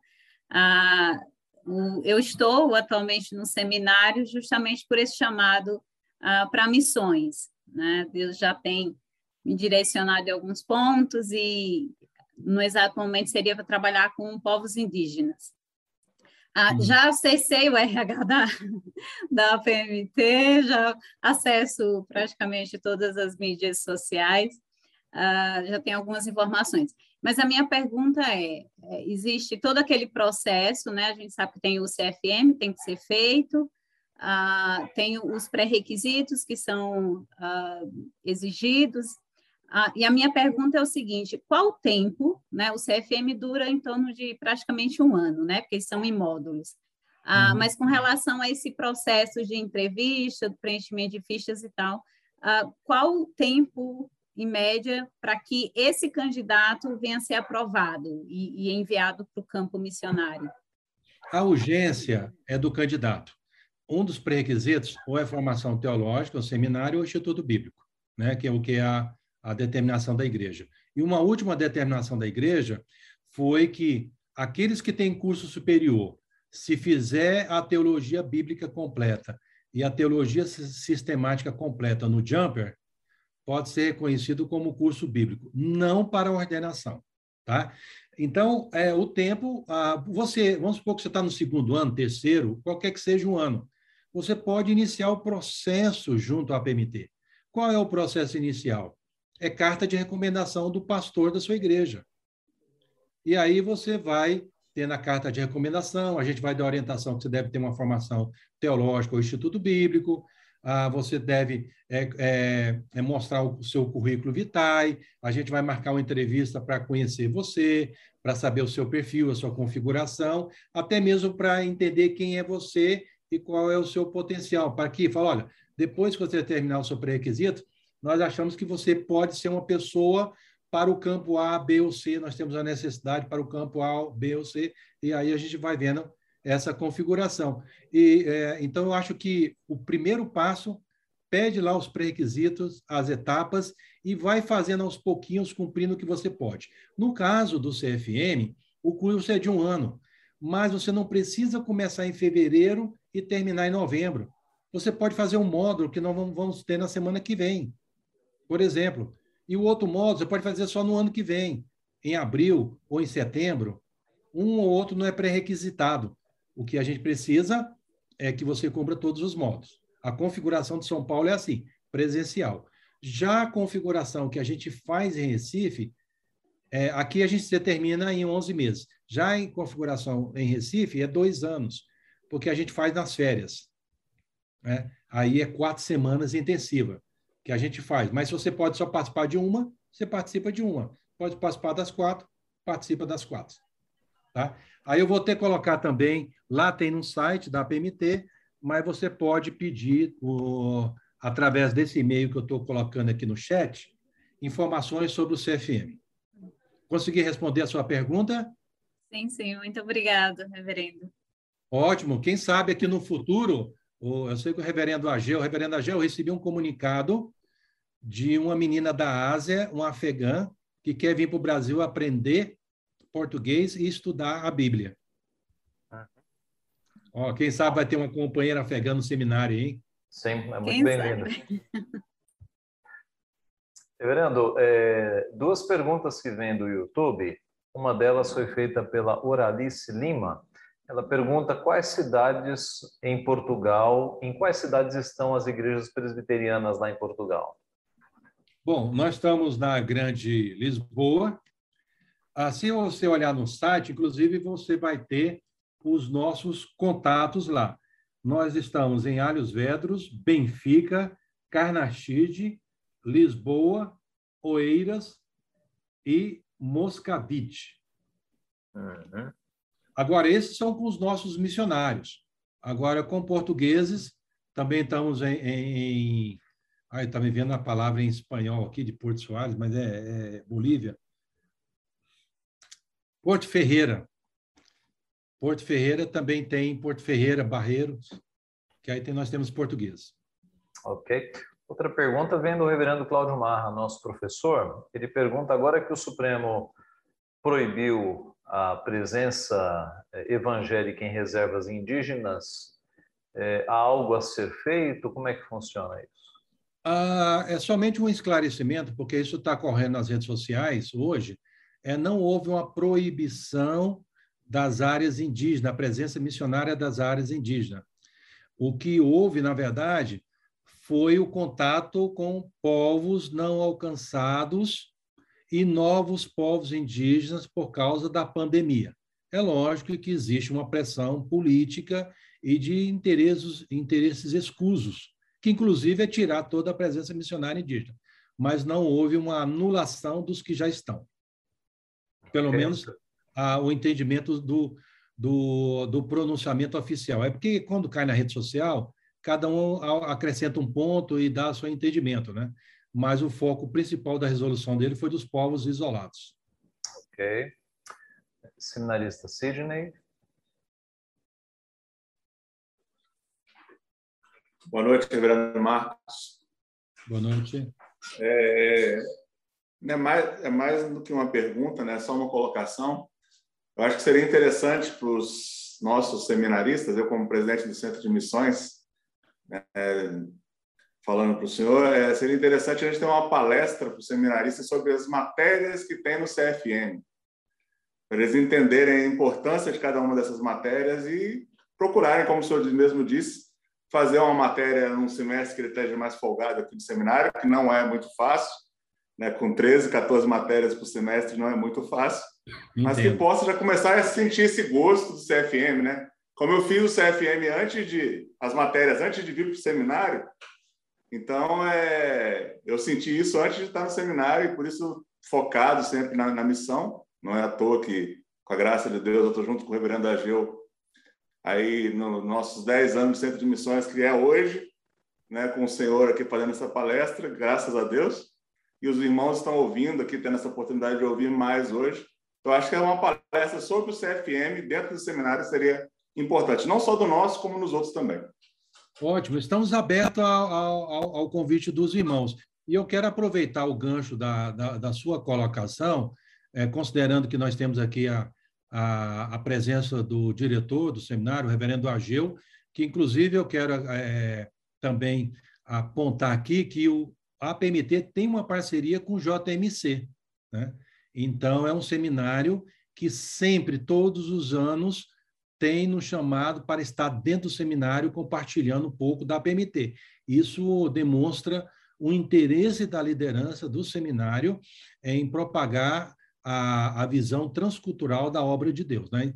E eu quero aproveitar aqui com a presença do reverendo Ageu e eu quero aqui disponibilizar cinco bolsas, é, de, é, um, é, um módulo, a critério do diretor, aí no diálogo que você tiver interno, é, pode fazer um processo seletivo de cinco alunos que queira participar de um, um módulo.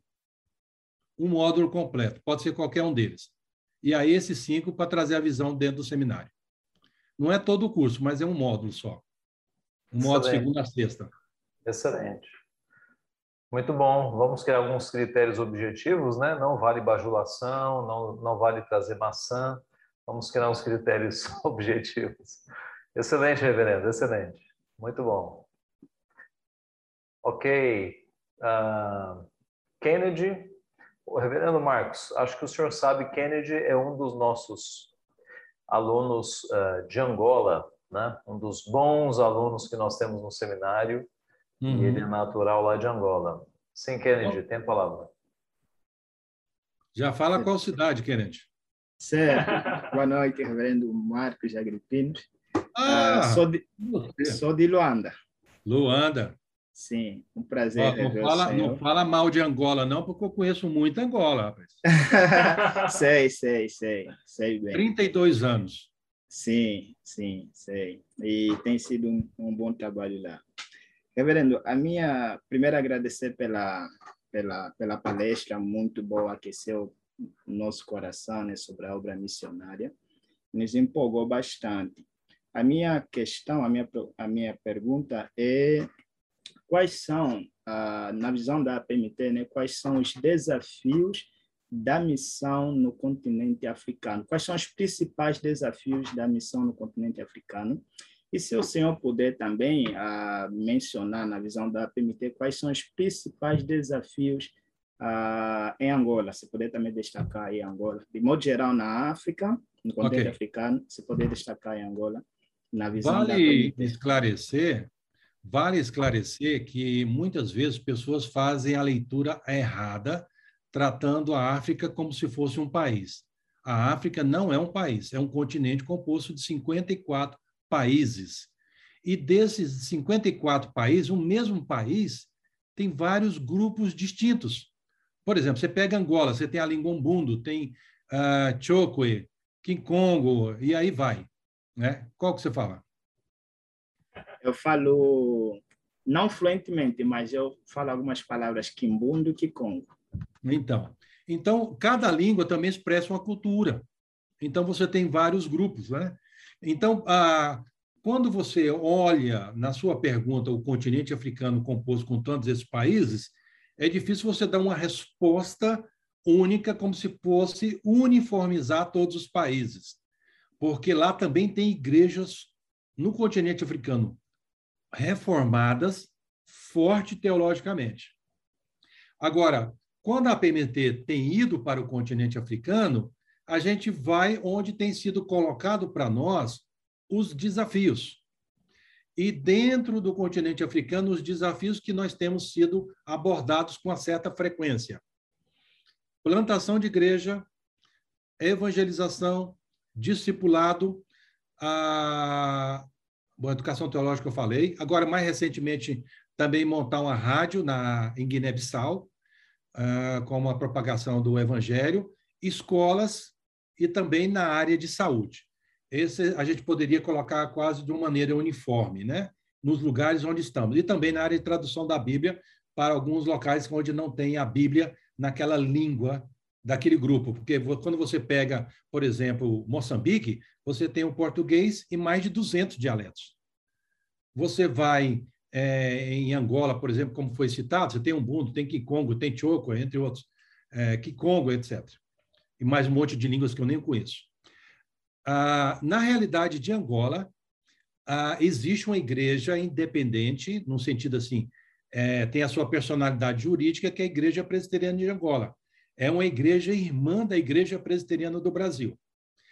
Atualmente, a APMT, através da IPB, APMT, né? quando fala APMT, lê-se IPB, porque a APMT é da Igreja Pressão do Brasil. Nós fizemos um investimento da construção do primeiro seminário presbiteriano ah, em Angola, ali na. Como é que é o nome da, da, da, do lugar lá? Fui, é, na Grande Luanda. Hã? Luanda Sul. Luanda Sul, é, em Luanda Sul. Foi na grande Luanda, Luanda Sul.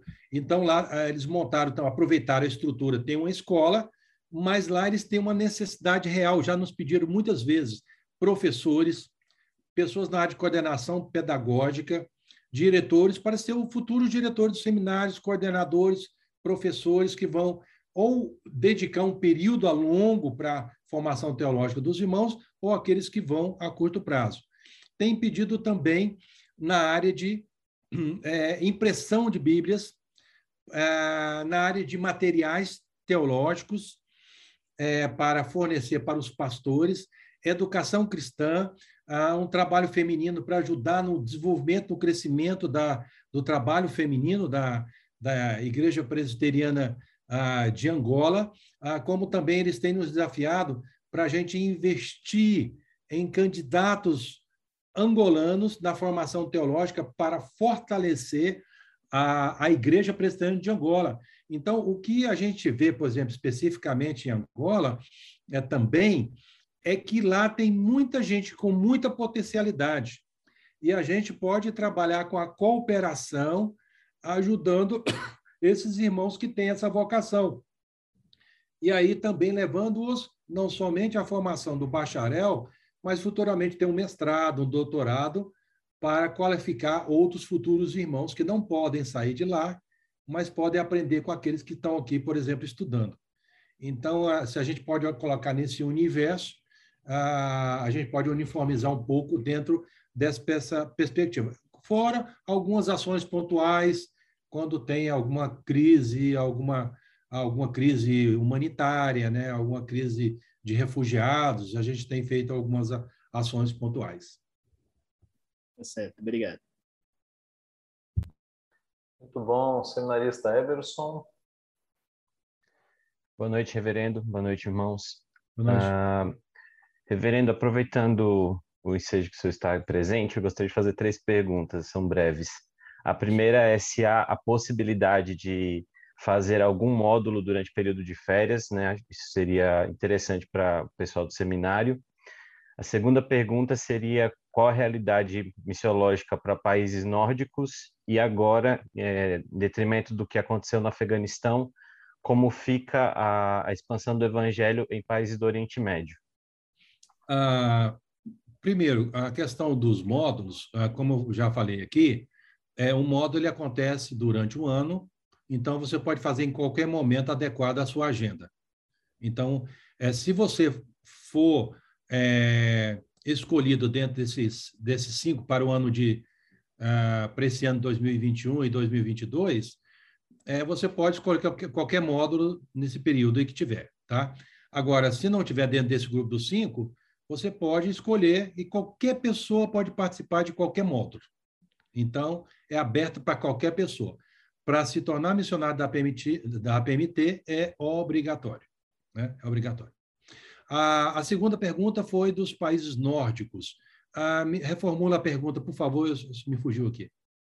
É, como, como se encontra a realidade da expansão do evangelho em países como Noruega, Finlândia, Suécia?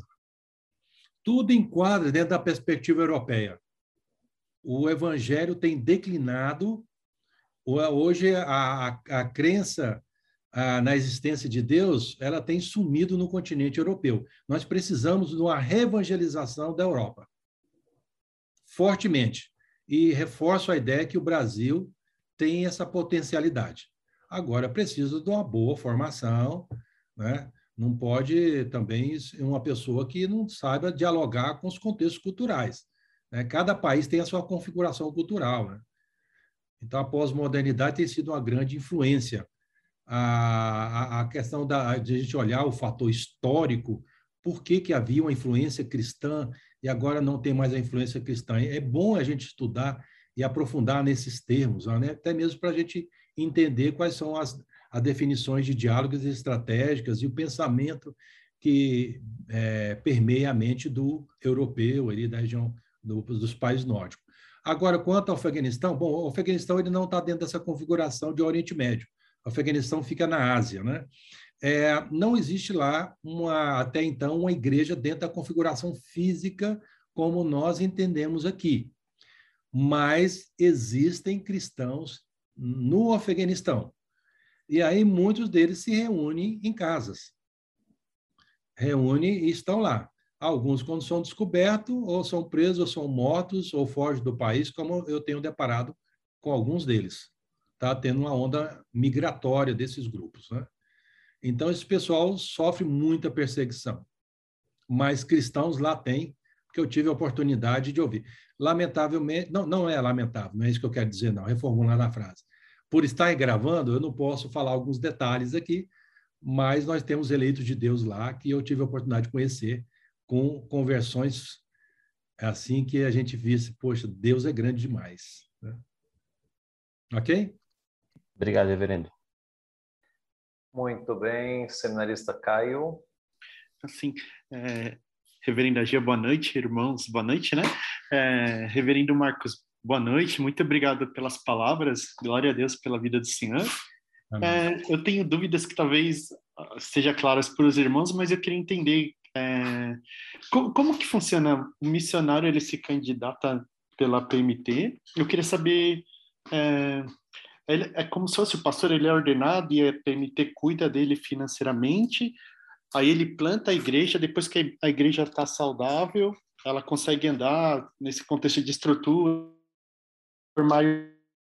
aí o missionário é recolhido e vai para um outro país? Como, como, que funciona? Ou cada caso é um caso? Eu queria entender essas coisas, assim, que eu não, de fato ah, não sei. Todo missionário da PMT, nem, aliás, nem todo missionário da PMT é pastor. Tanto é que nós temos missionárias. Então, por exemplo, vamos imaginar que você não seja pastor ou não queira ser pastor. Então, o que a PMT vai ver em você é um membro de uma igreja local que é indicada pela sua liderança para ser missionário. Vamos conhecer o seu perfil, e aí, dependendo do seu perfil, a gente é, recomenda alguns campos missionários para atender determinadas demandas. E lá, dependendo se for um trabalho do zero, você pode ser um evangelista. Se lá tiver um pastor, de repente você pode investir na área do discipulado. Ah, se você for uma pessoa que é uma, uma, tem uma formação acadêmica boa, que não, não pretende ser pastor, pode ah, contribuir na formação teológica de alguns. Né? Eu estou só dando uma visão mais ampla, genérica da coisa. Então, para todo efeito, você nunca deixa de ser membro de uma igreja local. Quem manda para o campo missionário não é a PMT. Quem manda para o campo missionário é a igreja local. A PMT é só um órgão da denominação que faz essa gestão do campo missionário junto com, com o candidato, né, que vai ser missionário. Quando ele é ordenado, ele não é mais membro de uma igreja local, ele é membro de um presbitério. Então, quem vai enviar ele para a PMT, recomendar, é o presbitério. Ele não deixa de ser membro do presbitério. O presbitério vai fazer uma carta de sessão, cedendo para uma autarquia da igreja para atuar no campo missionário ou de plantação de igreja, ou de educação teológica, ou de capelania, ou de evangelização, ou qualquer que seja o campo. Quando a pessoa vai pela primeira vez, a gente define o critério de três anos. É o tempo que ele vai começando a se integrar na comunidade, aprendizado da língua, e volta aos três anos, que é o período de férias, é o, é o período de descanso, é o período de contactar as igrejas parceiras, e aí na segunda fase pode de dois a cinco anos, isso aí pode se repetir para o resto da vida, ou pode ter vários ciclos e depois ter um redirecionamento para um outro campo. Quando, por exemplo, quando nós iniciamos o trabalho ah, de plantação de igreja na Espanha, um exemplo clássico, ela se tornou a Igreja Evangélica Presbiteriana da Espanha, virou uma denominação. E recentemente nós já, já definimos que ela já não é mais um campo missionário ela já tem uma, se a gente pode usar essa expressão, uma personalidade jurídica espanhola. Então, ela segue as regras da igreja, a, a, da, das regras do governo espanhol. E nós, então, fechamos uma parceria que, dentro das demandas que eles têm, nós fazemos uma parceria para o missionário atender as demandas de alguns campos. É o que acontece no dia de hoje. Quando o reverendo Maurício começou o trabalho no Uruguai, era um campo missionário da PMT. Mas hoje a igreja em Montevidéu ela já é uma personalidade jurídica. Quem é pastor da igreja é o nosso missionário. E agora eles pediram, como igreja, para a gente mandar vários missionários. E a igreja determinou, a IPB, que é, nesses casos excepcionais de campo missionário, não indica dupla cidadania eclesiástica, porque nós não poderíamos. Né? O vínculo principal dele é aqui. Mas a, a ideia é de transição para que o nacional assuma e aí a gente vai saindo de cenário. Essa é a visão nossa. Chegando, plantando um trabalho, visando no futuro a igreja ser independente, ter um nacional e dando continuidade. Por quê? Por exemplo, nós temos o Kennedy aqui. O Kennedy é um angolano. Você pode em Angola ficar 5, 10 anos, 20 anos, 30 anos, mas você vai continuar sendo brasileiro. O Kennedy, em, em tese, ele tem muito melhores condições culturais de adequar melhor ao, ao país dele do que nós que somos estrangeiros, né? E por mais que a gente fale alguma das línguas nacionais e vista algumas roupas culturais, eles sempre vão nos ver como estrangeiro. Né? Então, em termos gerais, é um pouco disso aí. Obrigado, reverendo. Nada. Muito bem. A última pergunta pelo Stanner, seminarista Stanner. Reverendo, muito boa noite. Foi excelente a explicação, foi muito elucidador. É, a minha dúvida não é muito quanto à questão dos métodos, do, tanto do curso quanto dos métodos, porque elas já foram muito bem respondidas. É mais uma curiosidade, talvez até um tanto quanto pessoal, quanto à questão das perseguições que se encontram nesses países que a PMT se encontra. Nós sabemos que há problemas políticos e de filosofias liberais, né? Como nós vemos o problema na Europa, os problemas que encontramos na China, na Cuba, com seus governos, mas eu queria saber se existe algum outro tipo de perseguição religiosa, além da perseguição que acontece com o Islã ou que acontece na Índia, por exemplo. Porque nós sabemos, por exemplo, que a Rússia ela é, tem basicamente uma religião estatal, que é a Igreja Católica Ortodoxa Russa. Eu queria saber se existe algum tipo de perseguição desse tipo religiosa em países como esse, como a Rússia, por exemplo, ou se a perseguição religiosa se resume ao Islã e as, e as religiões, milhares, milhões de religiões que tem na Índia. A gente não precisa nem ir muito longe. Se você vai no interior nordestino, você vê a perseguição de católicos contra os crentes, até de jogar pedra em telhado, coisas assim, né? Então, essa discriminação existe. Em algumas partes do mundo, é, a gente não pode universalizar a, a conduta dos países, porque cada país tem uma particularidade. Então, deixa eu dizer uma coisa para você. Por exemplo, é, no continente, no continente não, no mundo árabe, mundo árabe não é só Oriente Médio, porque você tem o mundo árabe no norte da África, por exemplo. Ah, no mundo árabe, e vamos destacar aqui um pouco no Oriente Médio, você tem duas configurações, ou islamismo ou, ou ditador. Aí você tem um paradigma do Brasil. Qual que é, qual que eu vou? Para o lado da da ideologia do islamismo ou pelo ditador. Você, qualquer um dos dois não é bom. Em alguns países não existe democracia. Ah, aí é outro debate, né? Eu não quero entrar nesse mérito, nesse detalhe. Mas, citando um caso específico, na época de Saddam Hussein, o cristianismo no Iraque era menos pior do que agora. Ele era um ditador, era mão de ferro. Quem discordava, mandava prender ou mandava matar. Depois que teve a invasão, o julgamento, ele foi morto, aí é assim, todo mundo queria derrubar o governo. Derrubou o governo, agora estão tudo brigando entre si. E cada um, é, o país está desgovernado. Com o país desgovernado, existem muitos grupos fundamentalista islâmico que o governo já não tem mais controle que faz empreitada contra cristãos. Não é incomum igrejas serem explodidas. Não é incomum cristãos serem martirizados em muitos desses lugares. Então, talvez você, por questões políticas de alguns países como da Ásia, ou pensando talvez de Rússia, não na sua legislação pode determinar um país laico, então não tem uma ação oficial de governo contra, mas tem vista grossa ou tem pessoas com outras religiões que, com a vista grossa, dificulta a presença de protestantes, de cristãos. Como, por exemplo, ao, ao, não, ao não permitir ao não dar um visto para a família, ou você dá um visto para a família toda, para o marido, para a mulher ou para as duas crianças, ou então você não dá para ninguém. Então, é claramente, quando dá para metade da família, tá, não quer criar uma indisposição diplomática, porque isso pode haver uma reciprocidade, e a mesma coisa o Brasil falar, fala, não, eu dei para o marido, mas não deu para a esposa. E aí você pode ter certeza que os governos muitas vezes não vão brigar por essas questões religiosas, não. Tem aquele discurso da mídia, mas por detrás mesmo eles só vão lutar por coisas que são interesses mais políticos de governo do que essas outras instâncias religiosas. Então, as perseguições, elas é, que eu tenho constatado, elas são mais de grupos religiosos do que ações oficiais governamentais, se a gente pudesse uniformizar, com exceções naturalmente. Né? A gente fala, ah, o país persegue, mas no fundo é, não é uma ação que veio do governo, foi a ação de um grupo específico. Então, isso existe pressão, né?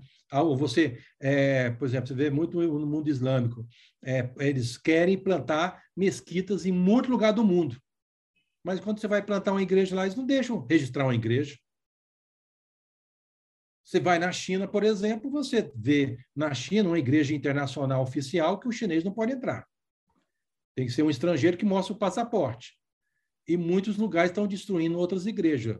Ação de governo, destruindo, colocando ela abaixo mesmo.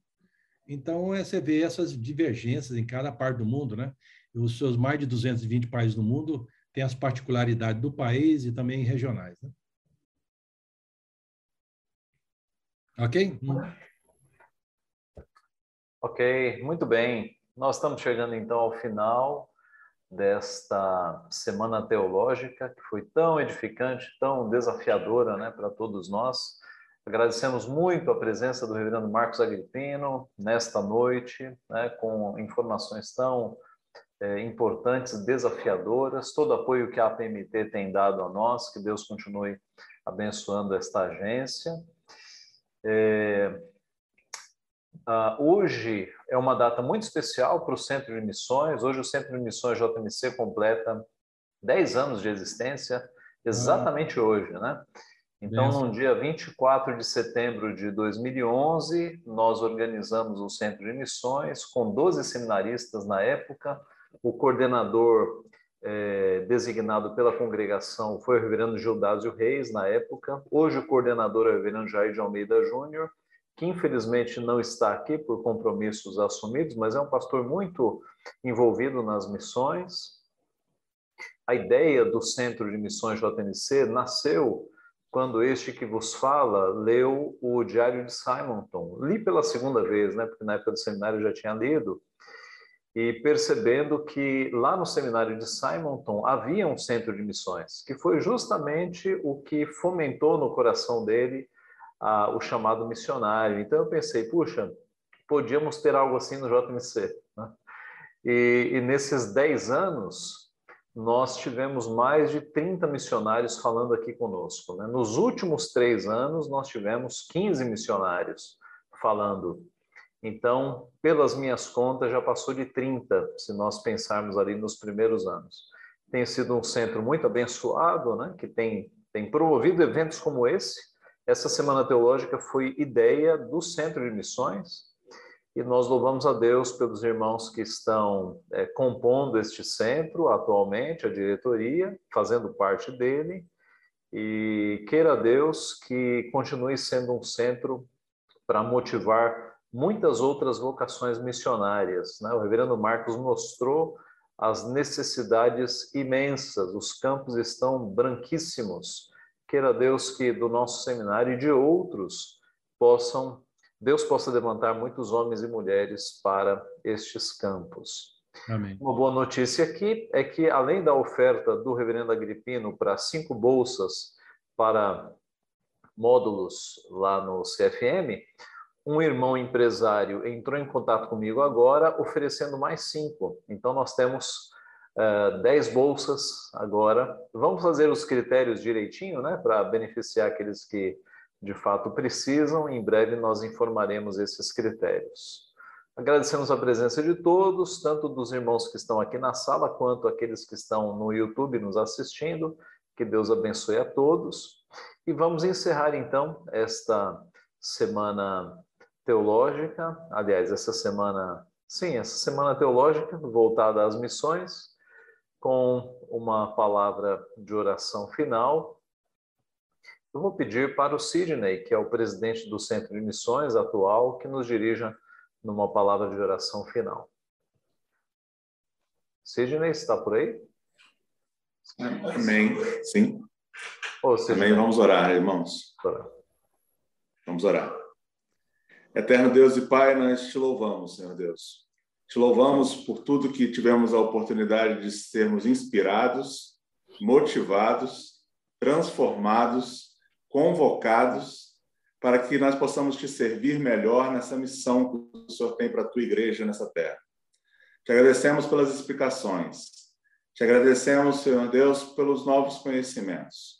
Te agradecemos pela ampliação da visão, Senhor Deus, para que possamos te servir melhor como seminaristas, como futuros pastores, como pastores atuais, como missionários do Senhor nessa terra. Te pedimos, Senhor Deus, pelo nosso seminário JMC, que ele continue crescendo, Senhor Deus, em qualidade acadêmica teológica, e que essa teologia também se transforme em missão, a verdadeira missão reformada, bíblica, que transforma vidas, que inspira povos a saírem da escuridão das trevas e se voltem para a Escritura Sagrada. Senhor nosso Deus, te agradeço pelos 10 anos do Centro de Missões do JMC. Te agradeço pelo tempo que eu estou nesse Centro de Missões desde que eu entrei no seminário. E te peço, Senhor Deus, humildemente, que outros melhores do que nós se levantem no Centro de Missão, para que aqui nesse seminário o Senhor levante obreiros para a PMT, obreiros para a JMN, obreiros para falar para todos aqueles que precisam ainda ouvir o teu evangelho, para que a tua palavra, Senhor Deus, seja conhecida por aqueles povos não alcançados. E que mesmo que juízes terrenos queiram impedir a tua obra de avançar até aqueles povos não contatados até agora, que nós ouçamos da tua escritura o que Pedro e João responderam ao sinédrio que mais importa obedecer a Deus do que aos homens. Nos dê coragem, ousadia, intrepidez para estarmos na tua missão, para a glória do teu nome, para expandir o teu reino, para sermos servos fiéis, para esperarmos a tua vinda, trabalhando, pois foi isso que o Senhor nos chamou. Eu te louvo, te agradeço, em nome de Jesus. Amém. Amém. Vereador Marcos, mais uma vez, muito obrigado. Deus abençoe o senhor. Amém, meu irmão. Muito obrigado. Eu quero expressar minha gratidão a Deus pela instituição. E aí é o centro, né? É o centro do avanço missionário. Tudo começa com entendimento e assim propagar a palavra de Deus, né? Lembrando que até mesmo você citou o diário de Simon, e quero finalizar aqui para não estender. É, lembrando que um dia irmãos nos Estados Unidos oraram investiram financeiramente para vir um missionário. A, a bênção da soberana vontade de Deus para o Brasil e também a dedicação de um homem, nós temos muitas igrejas presbiterianas no país, escolas, universidades, hospitais, e agora mandando para várias partes do mundo. Está aí a influência. Amém, amém. Muito bem, irmãos. Deus abençoe a todos. Um bom final de semana, um bom dia do Senhor. Nos vemos na semana que vem, se Deus quiser. Um abraço a todos.